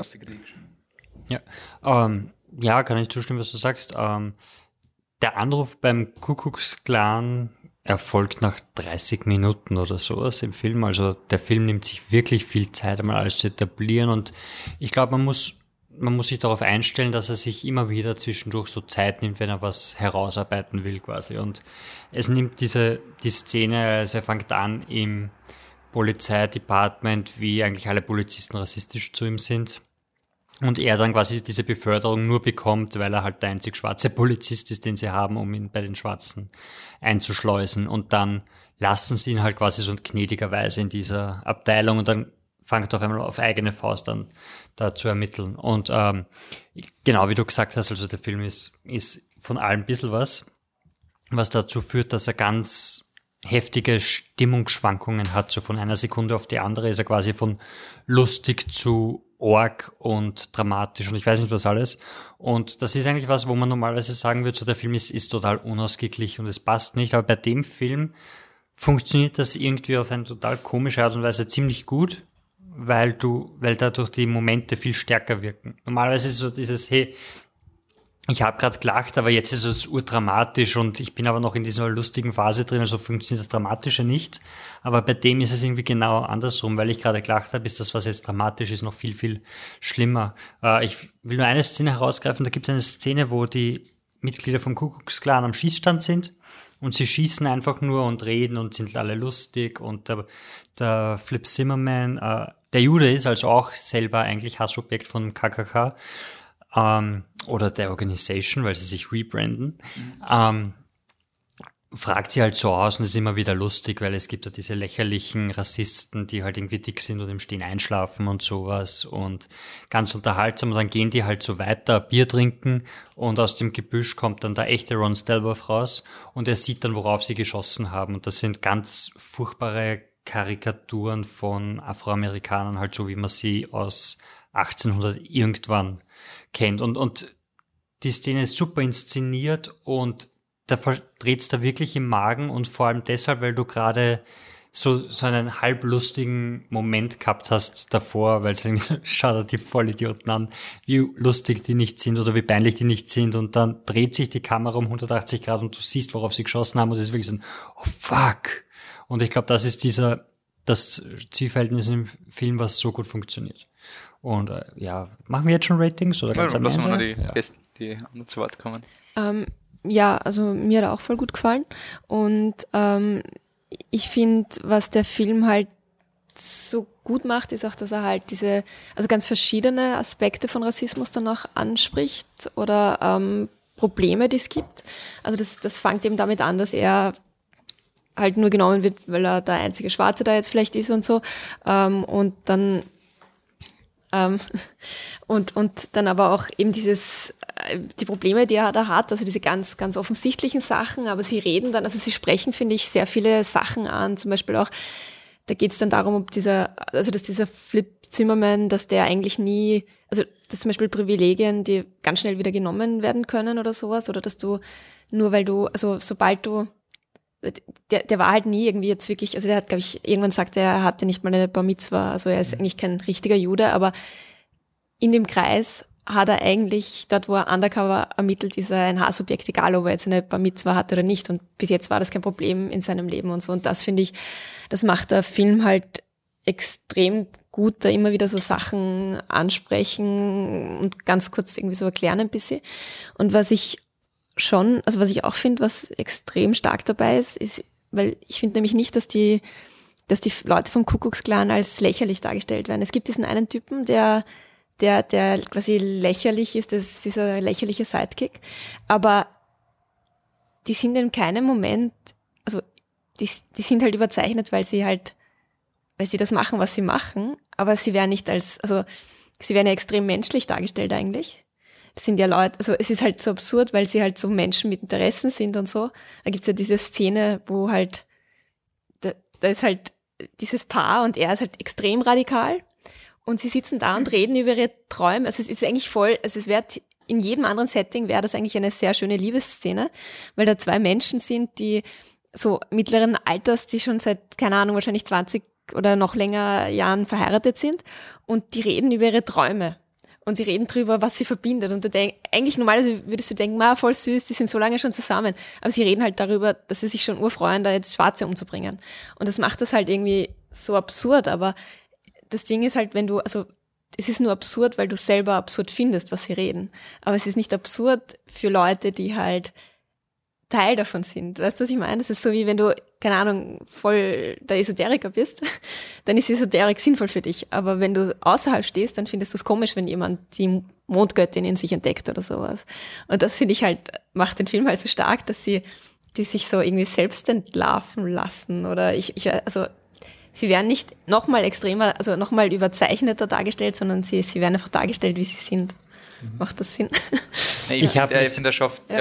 es ihnen dadurch, sie, nee, sie sind zwar, also oftmals Karikaturen, aber ist, wirken trotzdem wie echte Menschen mit echter Motivation. Also das sind halt dieses rassistische Liebespärchen, die, die lieben sich halt wirklich und die will ihrem Mann stolz machen auf eine Art und das macht sie auf so eine extrem erbärmliche Art, menschlich und total nachvollziehbar, obwohl sie ganz, ganz furchtbare Dinge macht. Äh, Patrick. Also, ähm, ich, ich fand interessant an dem Film, dass, dass er mich auch nachher noch sehr gepackt hat. Also die Franziska und ich haben noch relativ lange darüber diskutiert. Unter anderem eben darüber, ob, ob diese Rassisten vom Kuckucksklan jetzt lächerlich sind. Ähm, weil das habe ich nämlich eigentlich gedacht, aber, aber irgendwie können wir unterscheiden zwischen lächerlich und Karikaturen? Weil ich finde, dass sie ja. lächerlich sind. Ich finde ja. auch, dass sie teilweise vom Film lächerlich gemacht werden, wenn man äh, die, die Rede von David Duke gegen, mit der Rede äh, von dem äh, Jerome Turner. Ah, nein, nein, sorry, sorry, Jerome Turner. Ähm, der, der Bureaucrat, der Alec Baldwin am Anfang? Nein, nein, nein, ähm, dem äh, den Jerome Turner, ja. ja eh, der von Harry Belafonte. Heller, der Harry genau, Belafonte, Belafonte wird, genau.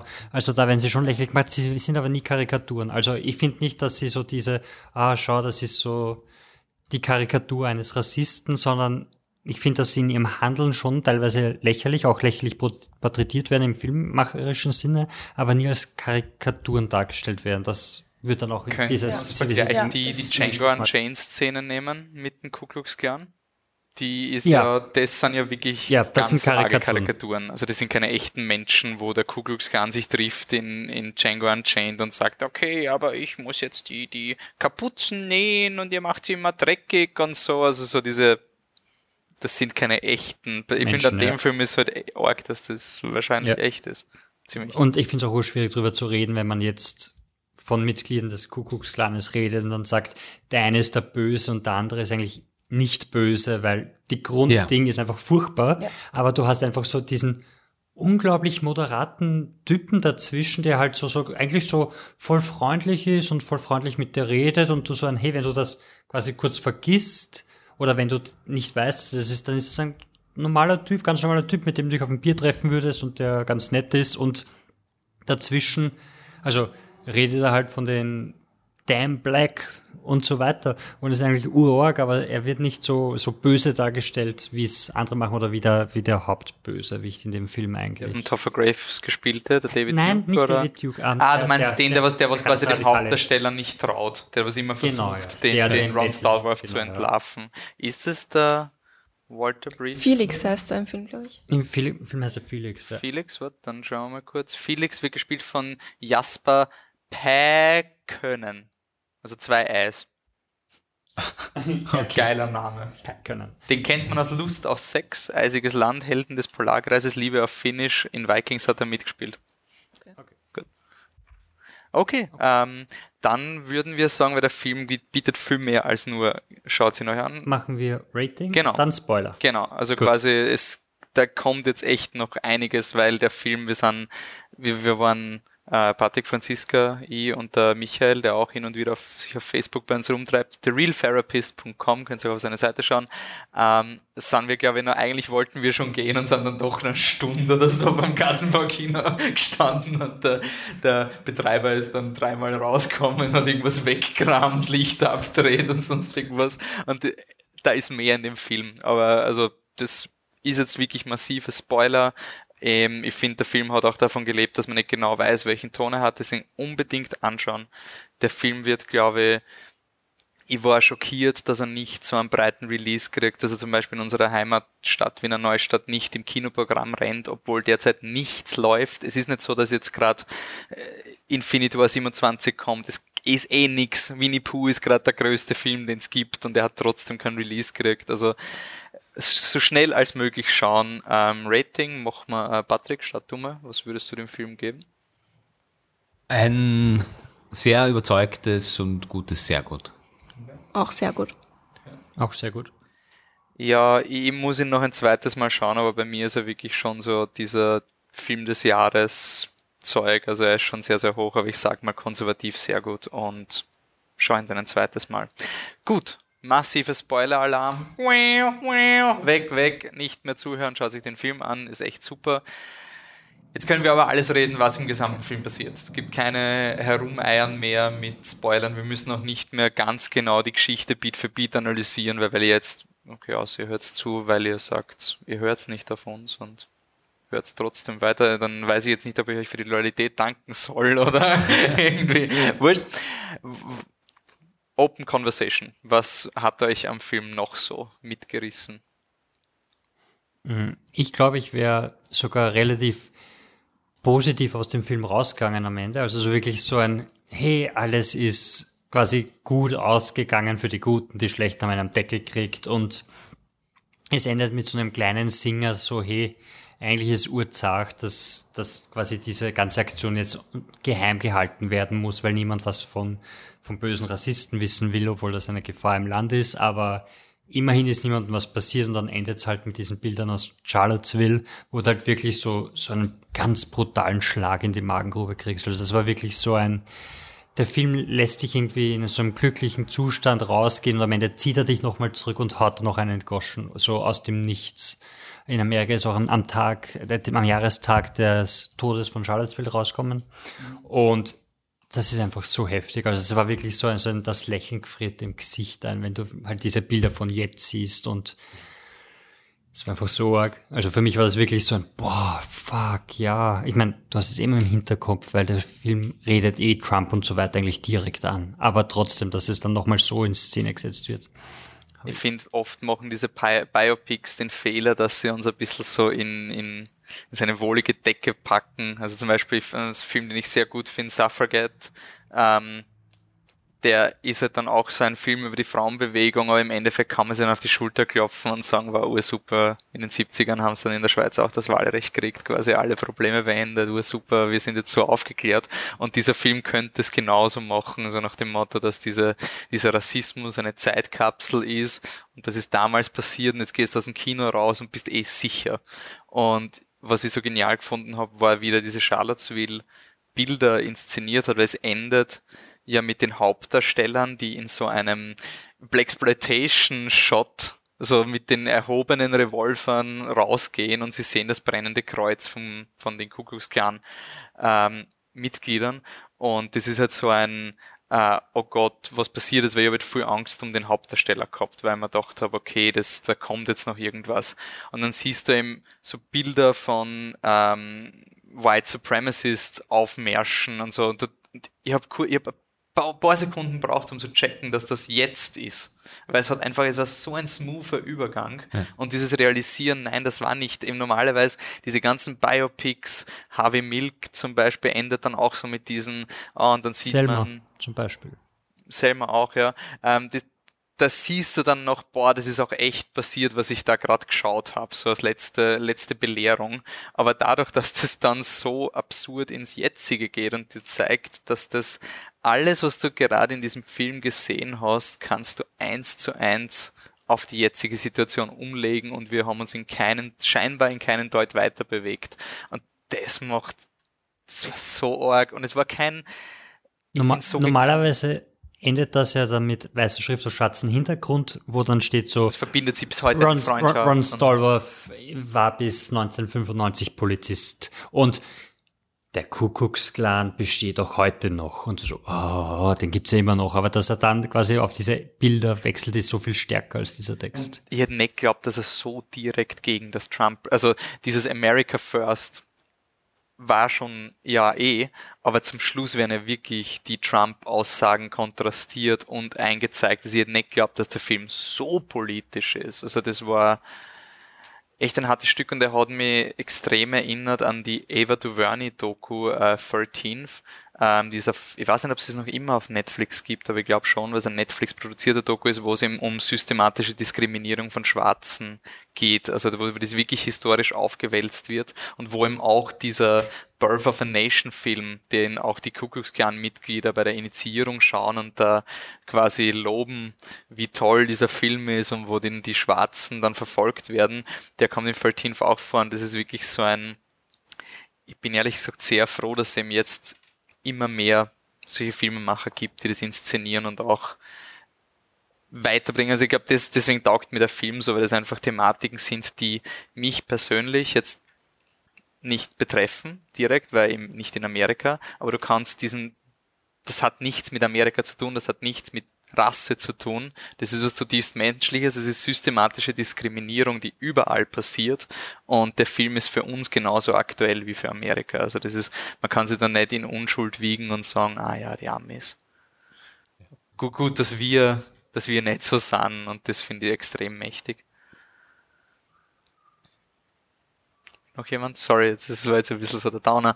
Nein, nein, gar nicht. Also, ich kann dir da noch recht geben und ich, ich finde, sie, sie haben ja auch zwischendurch eben auch zum Beispiel, was ja auch thematisiert wird, ist diese Angst vor der Polizei und, und was man ja auch jetzt immer wieder hört, diese, also es gibt dann einige Szenen, wo, wo sie eben, wo Polizisten ihre Macht ausnutzen oder wo die Leute Angst haben, dass sie erschossen werden von Polizisten und so. Mhm. Ähm, oder auch die Endszene, wo er er ist eh selber Polizist und wird dann einfach am Boden festgehalten und, und mhm. kann diese Explosion nicht verhindern und so einfach nur, weil sie beschließen, er ist schwarz, er ist böse. Ja.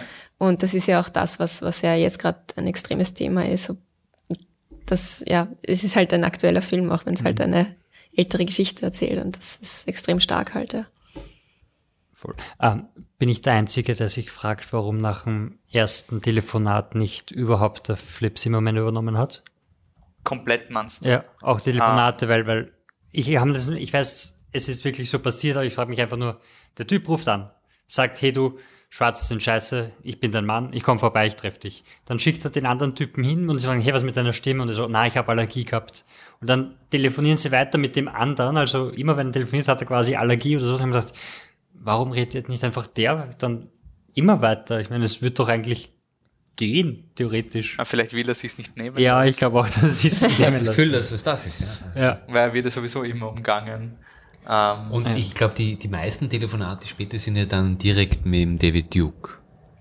Die, ja, ja, klar. Also ich glaube, am Anfang sind die Telefonate mit diesem Walter, glaube ich, heißt ja. er. Und dann sind sie ja mit David Duke, der quasi ja gar nichts mitbekommt. Habt ihr den eigentlich so als den großen Bösen gehabt? Weil ich habe den, ich finde, der war ja so auf dieser lächerlich, ja. lächerlich. Er war schon sehr lächerlich, so dieser, weil ich erkenne einen Schwarzen an seiner Stimme, ja. Bla, weil er redet so, da, da, da, während der andere so quasi so, so die Gefahr war. Mhm. Obwohl die Dinge, die David Duke quasi veranlasst hat, die Dinge sind, die jetzt halt fruchtbar geworden sind, also mit Rebranding, wir sind nicht der Kuckucksklan, wir sind die Organisation, ich bin nicht der Grand Wizard, ich bin der General Director oder sonst irgendwas, ja. also das, was er jetzt quasi so und auch so Dinge, was er sagt, dass quasi nobody wants a bigot, also quasi diese Kreuzzüge ziehen nicht mehr, du musst quasi den Rassismus einschleusen über andere Probleme und quasi mhm. die Leute so umerziehen. Das ist, das könnte aktueller nicht sein, das ist einfach echt traurig. Und ich finde beim David Duke war aber, warum er nicht eine Karikatur war, war, weil dann die Gefahr schon da ist zum Schluss, wenn sie am Tisch gemeinsam sitzen und du drauf kommst, die wollen dem David Duke jetzt sagen, wer der Ron Stallworth ist. Das ist eine extrem spannende Szene, weil du einfach ja. so, boah, hoffentlich kann er sie da rauswieseln. Aber ja. Ja, was ich, was ich auch finde, ist, also sie sprechen das ja in einer ganz kurzen Szene nebenbei an. Ähm, da redet ein anderer Polizist mit ihm darüber, dass, dass der Ku Klux Klan, dass er gehört hat von einem Freund, dass die versuchen, die Regierung zu infiltrieren und so. Mhm. Und, ähm, und er kann das nicht glauben, der, der Ron, und sagt halt irgendwie sowas so wie, ja, nein, das glaube ich nicht, irgendwie so. Also das da meint es wirklich. Gespräch im Flur oder so. Ja, das ist so ganz ja, nebenbei, aber genau. das ist wirklich so dieses, jetzt ist und, kurz Stopp im Film, jetzt reden ja, wir über Trump. Genau, und, und dann sagt er dann halt, also dann sagt er einfach nur so, ja, ist ein bisschen naiv von jemandem, der eigentlich da betroffen ist. Das besser wissen soll. Ja, und ja. ich finde, das, das ist eigentlich, also ich fand die Szene auch irgendwie, also nicht arg, aber schon sehr, sehr stark dann auch wieder, weil im Endeffekt war das so ein, eine ihre Kritik daran, dass alle jetzt gerade so das dann irgendwie doch runterreden, viele Situationen oder sowas, oder dass du das halt dann gar nicht glauben kannst, weil so arg ist es ja doch auch nicht. Mhm. Und dass der also ich, ich finde, der, der, der Ron verkörpert ja auch ein bisschen so diese pragmatische Lösung des Ganzen halt. Der ist im System und er will was ändern und so, aber er ist, er ist nicht, er steht nicht auf der Black Power Seite. Also er sagt nicht, er ist nicht keine gewaltsame er, Revolution ja, genau, ja, quasi, sondern er, er versucht es halt von ihnen irgendwie zu lösen. Und das ist, das im Endeffekt wird diese pragmatische Lösung als als naiv bezeichnet vom Film. Ja, das war. Und ich finde am Ende sieht man ja auch, dass es halt also ich, ich finde auch am Ende, wie ihr das gesagt habt, man ist quasi voll glücklich und da super und dann erwischen sie sogar noch diesen, diesen anderen Polizisten, der rassistisch und, ja, und, ja, ja. und dann ist es echt so quasi, komm, so, stehen wir auf. Ultra übertrieben. Schlagen wir uns auf die Schulter so und so, ah, super. Und dann, dann siehst du, wie sie halt das Kreuz anzünden und das zeigt ja, also noch vor Charlottesville schon, okay, du hast halt jetzt einen kleinen Teil vom Kuckucksklan irgendwie überführt, oder? Mhm. Und die sind bei ihrem selbst geplanten Angriff halt verstorben. Äh, aber im Endeffekt hast du ja nicht viel verändert. Also die pragmatische Lösung ist jetzt auch nicht die Lösung, oder? Das ist halt ein Weg, der aber nicht wirklich. Ja, und vor allem, was, was ich so bezeichnen finde an dem Film, ist eben, wann dann dieser, dieser erste Schlag kommt mit, es wird eingespart wegen Inflation oder sowas und du weißt einfach, wenn man können wir den Bogen zurück zu den James Gunn Dingen machen mit irgendwelchen vorgeschobenen Dingen, die nichts mit der Sache zu tun haben. Also wenn du hast einen Detective, der super Arbeit hat und dann wird das eingespart, weil sie zu gefährlich waren und das ist einfach so ein, das ist schon einmal dieses systematische, das, das gibt's nicht, obwohl sie erfolgreich sind, obwohl man das belohnen sollte. Ja, sitzen da anscheinend in den richtigen Positionen Leute, die rechtzeitig das Geld abdrehen, wenn es ihnen an die Haut geht. Ja, es ist auch diese Szene, wo sie vorher eben sagen, ähm, also J. Edgar Hoover, der Präsident des FBI damals, hat halt die Black Panther Organisation als die, die, groß, die größte Gefahr für die amerikanische Gesellschaft gesehen und die Polizei stimmt ihm dazu und dann sagt einer halt was im Sinne von, wenn es soweit ist, schaut, dass ihr bewaffnet seid und das ist der Beweis dafür und die anderen haben Shotguns und, und Sprengstoff und ich weiß nicht, was alles herumliegen und das ist alles nur so ein, ja, ja, die sind halt so, ist ja wurscht. Es ist auch ein bisschen diese, was jetzt auch in den jetzigen Medien oft diskutiert wird, diese False Objectivity, oder? Dass man irgendwie sagt, ja, man zeigt beide Seiten, aber wenn eine Seite überproportional in diese Richtung kippt und du dann quasi eben was der Trump sagt, there have been violent people on, on both, sides. both sides, ist jetzt so dieses, das ist false Objectivity quasi, die irgendwie verwendet werden. Das, das finde ich, sagt der Film auch sehr. Weil ich finde, der Film zeigt ja auch die, das wird, finde ich, urgut über den, den Washington-Schauspieler gezeigt, wie er inspiriert wird von dem ähm, Sprecher der Black Panther-Bewegung mhm. und dann gleichzeitig, wenn er sagt, you have to arm yourself, wie er sich unwohl fühlt.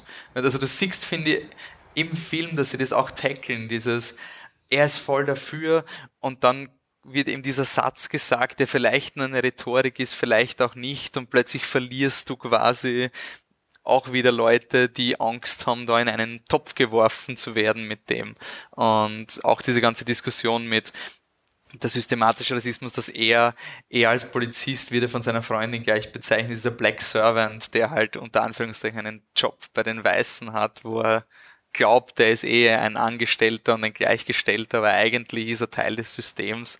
Ähm, das, ja. Wie hat euch der Soundtrack gefallen, eigentlich? Der OST? Ich fand ihn komisch. Also ich, ich, ich fand dieses Thema, das da immer wieder aufgetaucht ist. Ich, ich fand ihn relativ cool, weil er irgendwie diese, diese, er war, hat so einen Soul-Vibe gehabt, ohne das so brutal oder, oder das so in den Fokus zu stellen, dass du dich wirklich so fühlst, als würdest du jetzt so einen Film aus den 70ern schauen.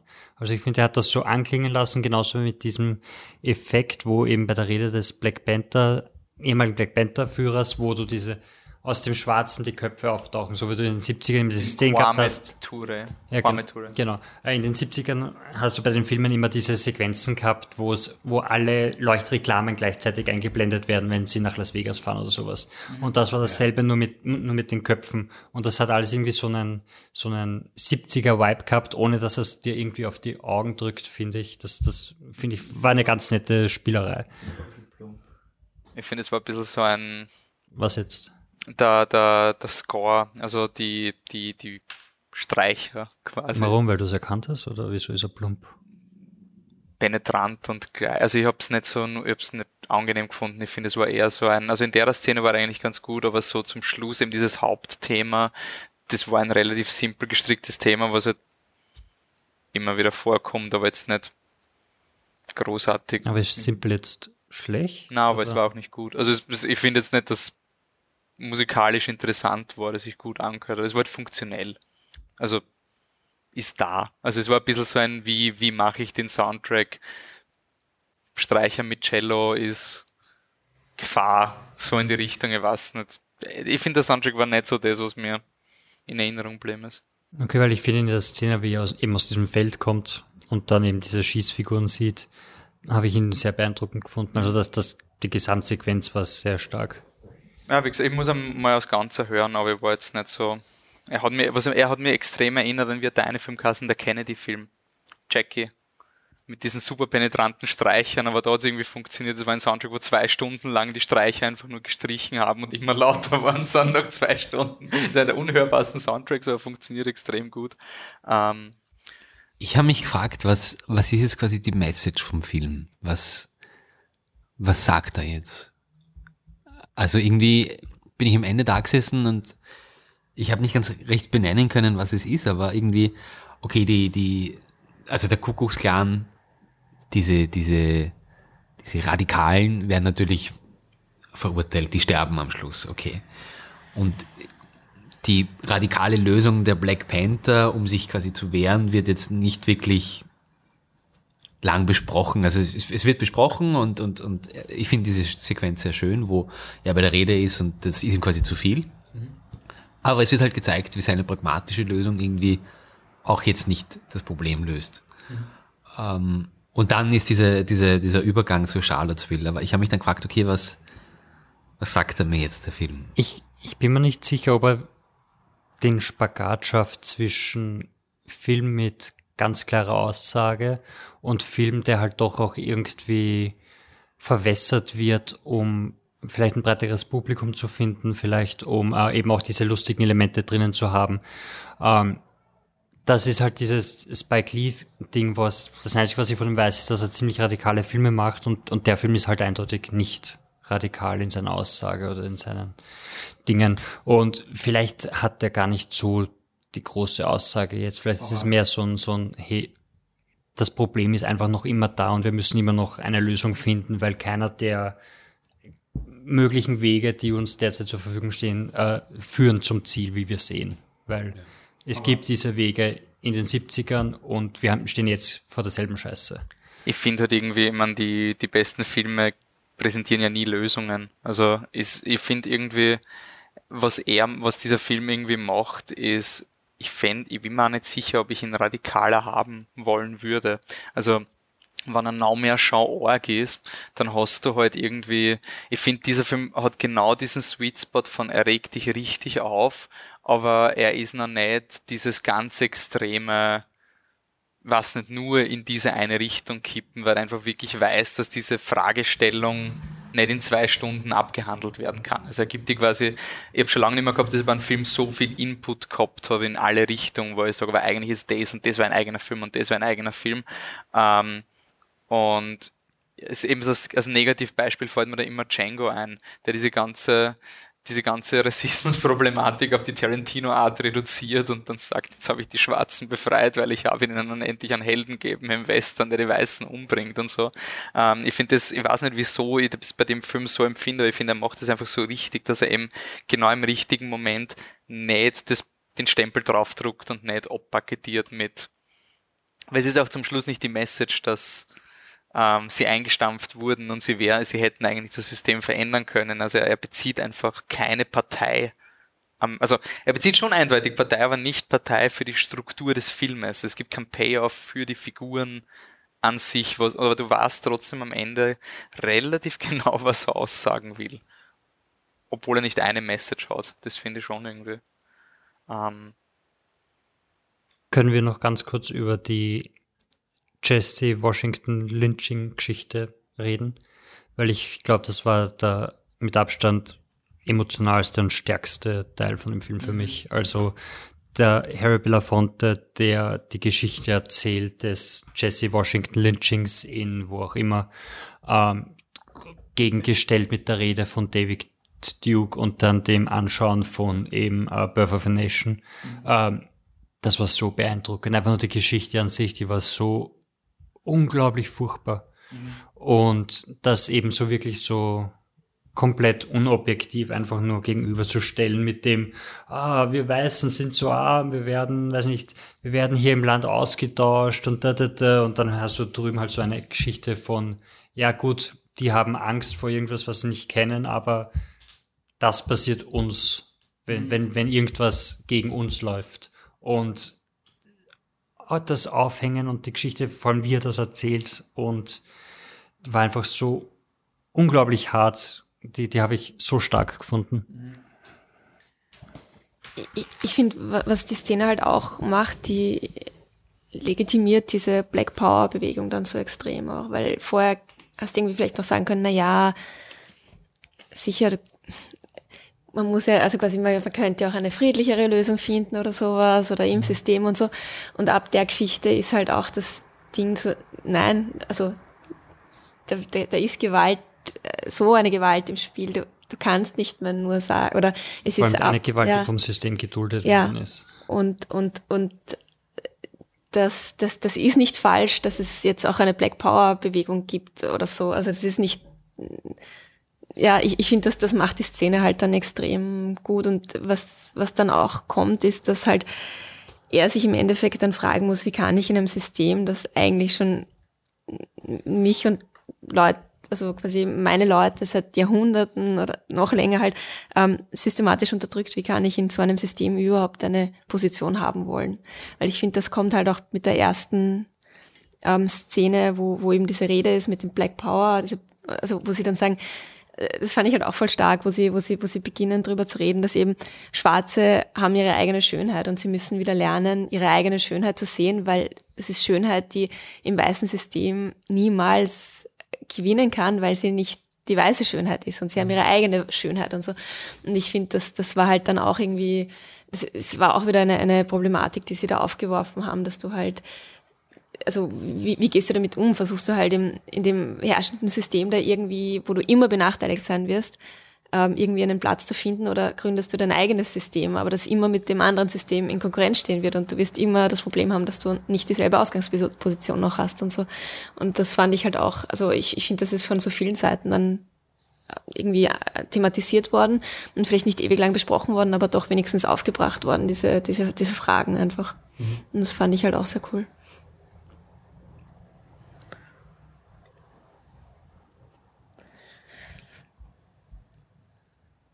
Stille. ähm, geht's mal kurz. Habt ihr, nur ganz kurz, habt ihr gehört, wie der, heißt der John David Washington, wer ist der Hauptdarsteller? Ähm, Washington auf jeden Fall. Ja, Washington auf jeden Fall. Habt ihr das Interview gesehen, wo jemand ihn nur auf seinen Vater angesprochen hat? John David Washington. Ja. Wundervoll. Er hat gesagt, weil der Interviewer gesagt so, your father is Denzel Washington. Und er fängt an, and my mother is Bernetta. Ähm. Ich schaue gleich äh, auf Wikipedia. Und er, er, lässt, halt- er lässt halt einfach nicht zu, dass er auf seinen Vater reduziert wird und hält dann ein zweiminütiges Impulsreferat, wer seine Mutter ist. So richtig so voll also Wikipedia weiß. Ah, na doch, Actress Pauletta Washington. Pauletta, das ist so knapp. Ähm, und er fängt halt wirklich mit dem Impulsreferat an, so ein, sie ist auch Künstlerin, sie hat sogar fürs Essen bezahlt am ersten Date, weil mein Vater kein Geld hatte, sie war erfolgreicher als er, da, da, da, da, da. Wehe, du re- disrespektierst meine Mutter auch, und so wirklich so voll auf die Art und so, wow, voll cool. Ähm, Und ich habe nicht gewusst, dass er der Sohn von Denzel Washington ist. Das wusste ich auch nicht. Ich habe gesagt, Ich habe jetzt auch gar nicht die Ähnlichkeit gesehen. Ich auch nicht. voll nicht, aber er ist laut seiner Wikipedia auch ein Footballspieler oder äh, former American Football Running Back. Er hat einen wundervollen Afro. Ich finde es immer so cool, wie er so da ist und dann so Generell den, den, Afro, den Afro also- wieder, wieder zusammenrückt und ich so, aber der war doch schon perfekt. Was? Wobei ich sagen muss, es war halt im ca. 35 Grad äh, heißen Gartenbaukino. Heißesten Ja. Tag des Sommers, beste Und- Entscheidung. Er trägt halt die ganze Zeit so Rollkragen Ja, und ja. dann nochmal so riesengroße Jacken Und diese drüber, fette so Kette Leder. drüber. Genau, und es, mir war so, So heiß heiß. beim Zuschauen. Habt ihr, ich habe diese letzte, also wo der Polizeichef ihm quasi sagt, diese, was? Das Mikrofon. Ach so. Ah, Entschuldigung. ähm, ich war mir nicht sicher, aber ich habe irgendwie diese letzte Sequenz, wo der Polizeichef ihm sagt, okay, wegen Inflation haben wir jetzt zu wenig Geld für diese Untersuchung, das wird eingestampft. Da hatte ich ganz kurz das Gefühl, okay, passt, jetzt gibt's noch 10 Minuten Film oder 20 und sie kommen drauf, dass der auch beim Kuckucksklan ist. Ich habe die ganze Zeit drauf gewartet. Aber das ist Ja. auch, weil dieser Schauspieler immer eben dies, diese Asshole-Cop-Rollen hat. Okay. Also äh, ich habe von Anfang an darauf gewartet, dass er quasi auch Mitglied ist oder wer von denen Mitglied ist. Also dass der Polizist mit dem Schnauzer quasi der dabei ist, davon bin ich ausgegangen. Dass sie den irgendwann treffen, das haben sie dann anders gelöst. Aber ich habe auch darauf gewartet, dass der Ja. dabei ist. Bei mir war es auch irgendwie dieser, der, der Felix sagt beim, beim Anmelden quasi von Ron Stalworth, also vom Flip, ähm, ja, äh, 15 Euro oder sowas ist, oder 15 Dollar ist der Mitgliedsbeitrag. Die Kutte und die Kapuze sind nicht Ex- dabei, ja. wegen Inflation. Ähm, oder Bloody Inflation oder sowas. Und dann sagt der Polizist das auch. Und ich mir dachte, okay, ist das jetzt irgendwie, ist das jetzt ein Link, äh, der das anzeigen soll? ja. Ich, ich wollte nur wissen, ob ihr Ja. auch das Gefühl habt. Nein, ich habe nicht das Gefühl gehabt, weil sie eben diese Szene gehabt haben, wo sie dann e- eben extra eine, eine Falle bauen für den verdammten Rassisten Ja. und so weiter. Also das hat schon irgendwie dagegen gesprochen, obwohl, und das meine ich mit eben nicht so radikal, wie ich es gedacht hätte, weil meiner Meinung nach wären da einfach mehr beim Kuckucksklan gewesen oder sie hätten einen Polizisten beim Kuckucksklan getroffen oder auch der Chef oder Kollegen wären rassistischer gewesen, weil die waren eigentlich alle die Guten, bis auf eben den mit dem Schnurrbart und der eine Alte, der am Anfang einmal reinkommt und nie wieder auftaucht. Und ich habe mir schon gedacht, dass eben auch äh, mehr Polizisten einfach dieses Rassismusproblem haben oder dass er das so inszeniert, dass, und das ist dann überhaupt nicht kommen, weil sein direkter Vorgesetzter hat voll die Gaude und haut sich immer ab, wenn er mit dem David Duke telefoniert und hat Ja. voll den Spaß und sein Vorgesetzter, der dann das mit Inflation macht, der, der hilft ihm dann sogar quasi und ich weiß nicht mal, ob der, der rassistische Polizist jetzt irgendwas gemacht hat, wofür sie ihn belangen können, aber sie ziehen ihn quasi trotzdem aus dem Verkehr und so feel good moment und sowas. Und da habe ich eigentlich von Anfang an erwartet, dass da, äh, dass es einseitiger ist, beziehungsweise einfach härter gezeigt wird. Ich möchte noch anmerken, ich habe mich einfach wieder gefreut, den Adam Driver zu sehen. Ich finde, Ja. er ist echt so ein cooler Können wir- Typ. Ist, Das wollte ich eigentlich vorher sagen. Ja, ich, ich finde, das sind die Rollen, die er machen soll. Weil Ja. er, da, ist er, da findet er seinen Groove, da, da macht er das auf seine Art und er ist überhaupt nicht so, so angespannt oder wirkt überhaupt nicht so angekettet, wie er das in den Star Wars Filmen ja, und er wirkt. wirkt einfach wie jemand, der einfach sich voll in diese Rolle reintigert. Also ich habe den einfach genossen. Also er und der Denzel, und der Denzel oh Gott, ähm, der George David Washington, die waren ein super, die, die haben sie echt super gemeinsam gemacht, aber ich finde irgendwie, der, der, der Adam Driver ist wahrscheinlich der, der most intense Actor since Shia LaBeouf. Irgendwie so wirkt er von dieser, ich kann mir nicht vorstellen, dass dieser Mensch nicht Zeit sich vorbereitet zu Hause und der, der ist so in seiner Rolle drin und alles. Ich finde so geil, wie beim ersten Telefonat der, der Ron Stolberg eben diese ganzen Sachen sagt und alle schauen an und er dreht sich so ganz langsam im Sessel um und der Sessel quietscht so die ganze Zeit, während er sich dreht. So. Ich finde den einfach so cool. Ähm, wird der Film für Best Popular Oscar nominiert? Nein, ich glaube, Ist, das ist kommt er jetzt ins Kino? Nein, er ist schon ist im jetzt im Kino. Kino, Ja, er- wie viel hat er denn schon eingespielt? Ähm, er, ich habe nämlich geschaut, er ist super gedroppt. Also er ist 31% und 27% in den Wochenenden gedroppt. Also er hat mit 10 Millionen gestartet, dann auf 7,3 und jetzt erste Prognosen auf 5,3, also er ist bei 30 Nein. Millionen. Dann Das- wohl nicht, ne? Reicht er das? Vielleicht wieder nur. Na, aber, aber ganz ehrlich, ja, ich könnte mir schon vorstellen, dass der groß mitmischt. Also von, von, von Regie und Film. Also Traction hat er ja. Das ist nur die Frage, wie man die Kampagne anlegt, aber wenn die Oscars irgendwie relevant, wann, wenn nicht jetzt? Und die, die politisch genug wäre, dass man ihn quasi ins Rennen schicken könnte. und er hat 95 Prozent. Also, Also ich kann mir, Das also ich kann mir ziemlich gut vorstellen, oder ich bin mir ziemlich sicher, dass sie für ihn, mit ihm eine Kampagne fahren, Mhm. dass sie es probieren. Und äh, wer ist denn das Studio dahinter? Weißt du das auswendig? Weißt du? äh, Blumhouse ist irgendwie involviert. Ja, Blumhouse ist involviert, aber was ist das Und- echte Studio? Kann es sein, dass Universal ihn vertreibt? Äh, bei uns ja. Bei uns ist Universal Pictures International. Ist es Universal beim Also warte, Universal ist bei uns, ich schaue gerade. Weil ist halt immer die Frage, wenn es eines der kleineren Studios ist, soll es A24 oder sowas sein oder so, dann, dann haben die halt nicht so das Geld für eine große Kampagne. Aber wenn Focus Features. Distribute Production Company, Legendary Blumhouse, Monkey Paw Productions, super geiles Logo. Das war die After-Credit-Szene vom Film. Diese, diese Affenpfote. Das ist, das so ausgeschaut wie eine Affen, also wie eine After-Credit-Szene. Also einfach das Logo von Monkey Paw Productions.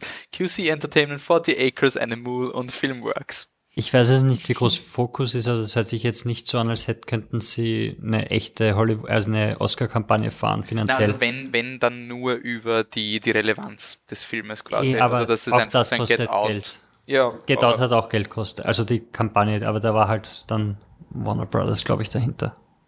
Bei Get Out. Gibt es irgendeinen quasi MeToo-Feminismus-Film oder sowas, dem, dem da in die Quere kommen könnte, dass das dann mehr Thema ist? Nein, Ich glaube ich glaub nicht, dass sie, ich glaube, die würden sogar beide lassen. Also einen quasi so Hollywood, wir haben euch gehört, bitte nehmt uns kein Geld weg und der, wir sind politisch Film, dass die zu zweit laufen so, könnten. Ähm, außerdem, was, was werden nicht unbedingt MeToo, aber na, mir fällt gerade keiner ein, bis auf die Doku von der von der Edith wie heißt die Schauspielerin aus den 20ern, die auch Physikerin war, Ah, ja. Eltern. Ja. Genau, da, von der gibt's eine Doku, aber die soll nicht so gut sein, was ich bis jetzt gehört habe, die ist ziemlich zerrissen worden. Ich meine, vielleicht einfach die Statistik, dass du sicher nicht zwei schwarze Regisseure nominieren wirst. Und wenn Black Panther ja so unpopular ist oder sowas. Nein, das habe ich mir wirklich gedacht. Also ich war wirklich so vom, am Anfang des Jahres bei, bei, gedacht, bei Regisseur jetzt, oder was? ich habe mir wirklich gedacht, dass Black Panther echt, wann, wann Marvel das gescheit macht, über den Statement Oscar, über das Erfolgreiche, da kannst du, wenn du es schlau machst, könntest du vielleicht wirklich eine Regienominierung kriegen, weil du einfach über das Statement und über die überproportionale Qualität des Films relativ zum Rest der Filme vielleicht wirklich Traction hast.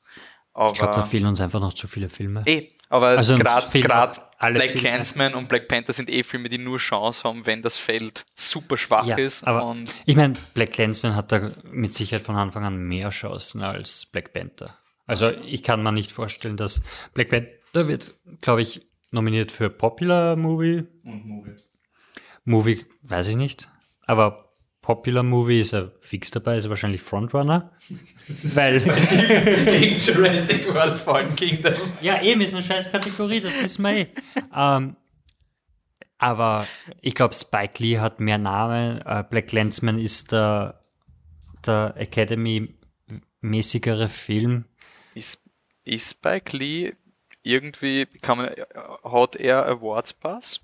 Weil ich glaube halt, was denn? Naja, Aber mehr schon. als der Black Panther.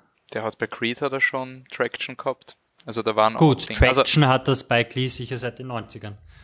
Also, aber what? Na, sorry, Vollidiot, da steht ja was. He has won numerous accol- accolades for his work, including two Academy Award nominations. Hm? Na dann, gut, dann macht er das Rennen quasi. Cool.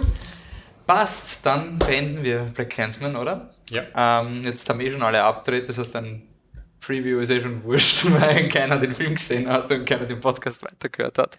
Ähm, Patrick, wo findet man uns? Überall.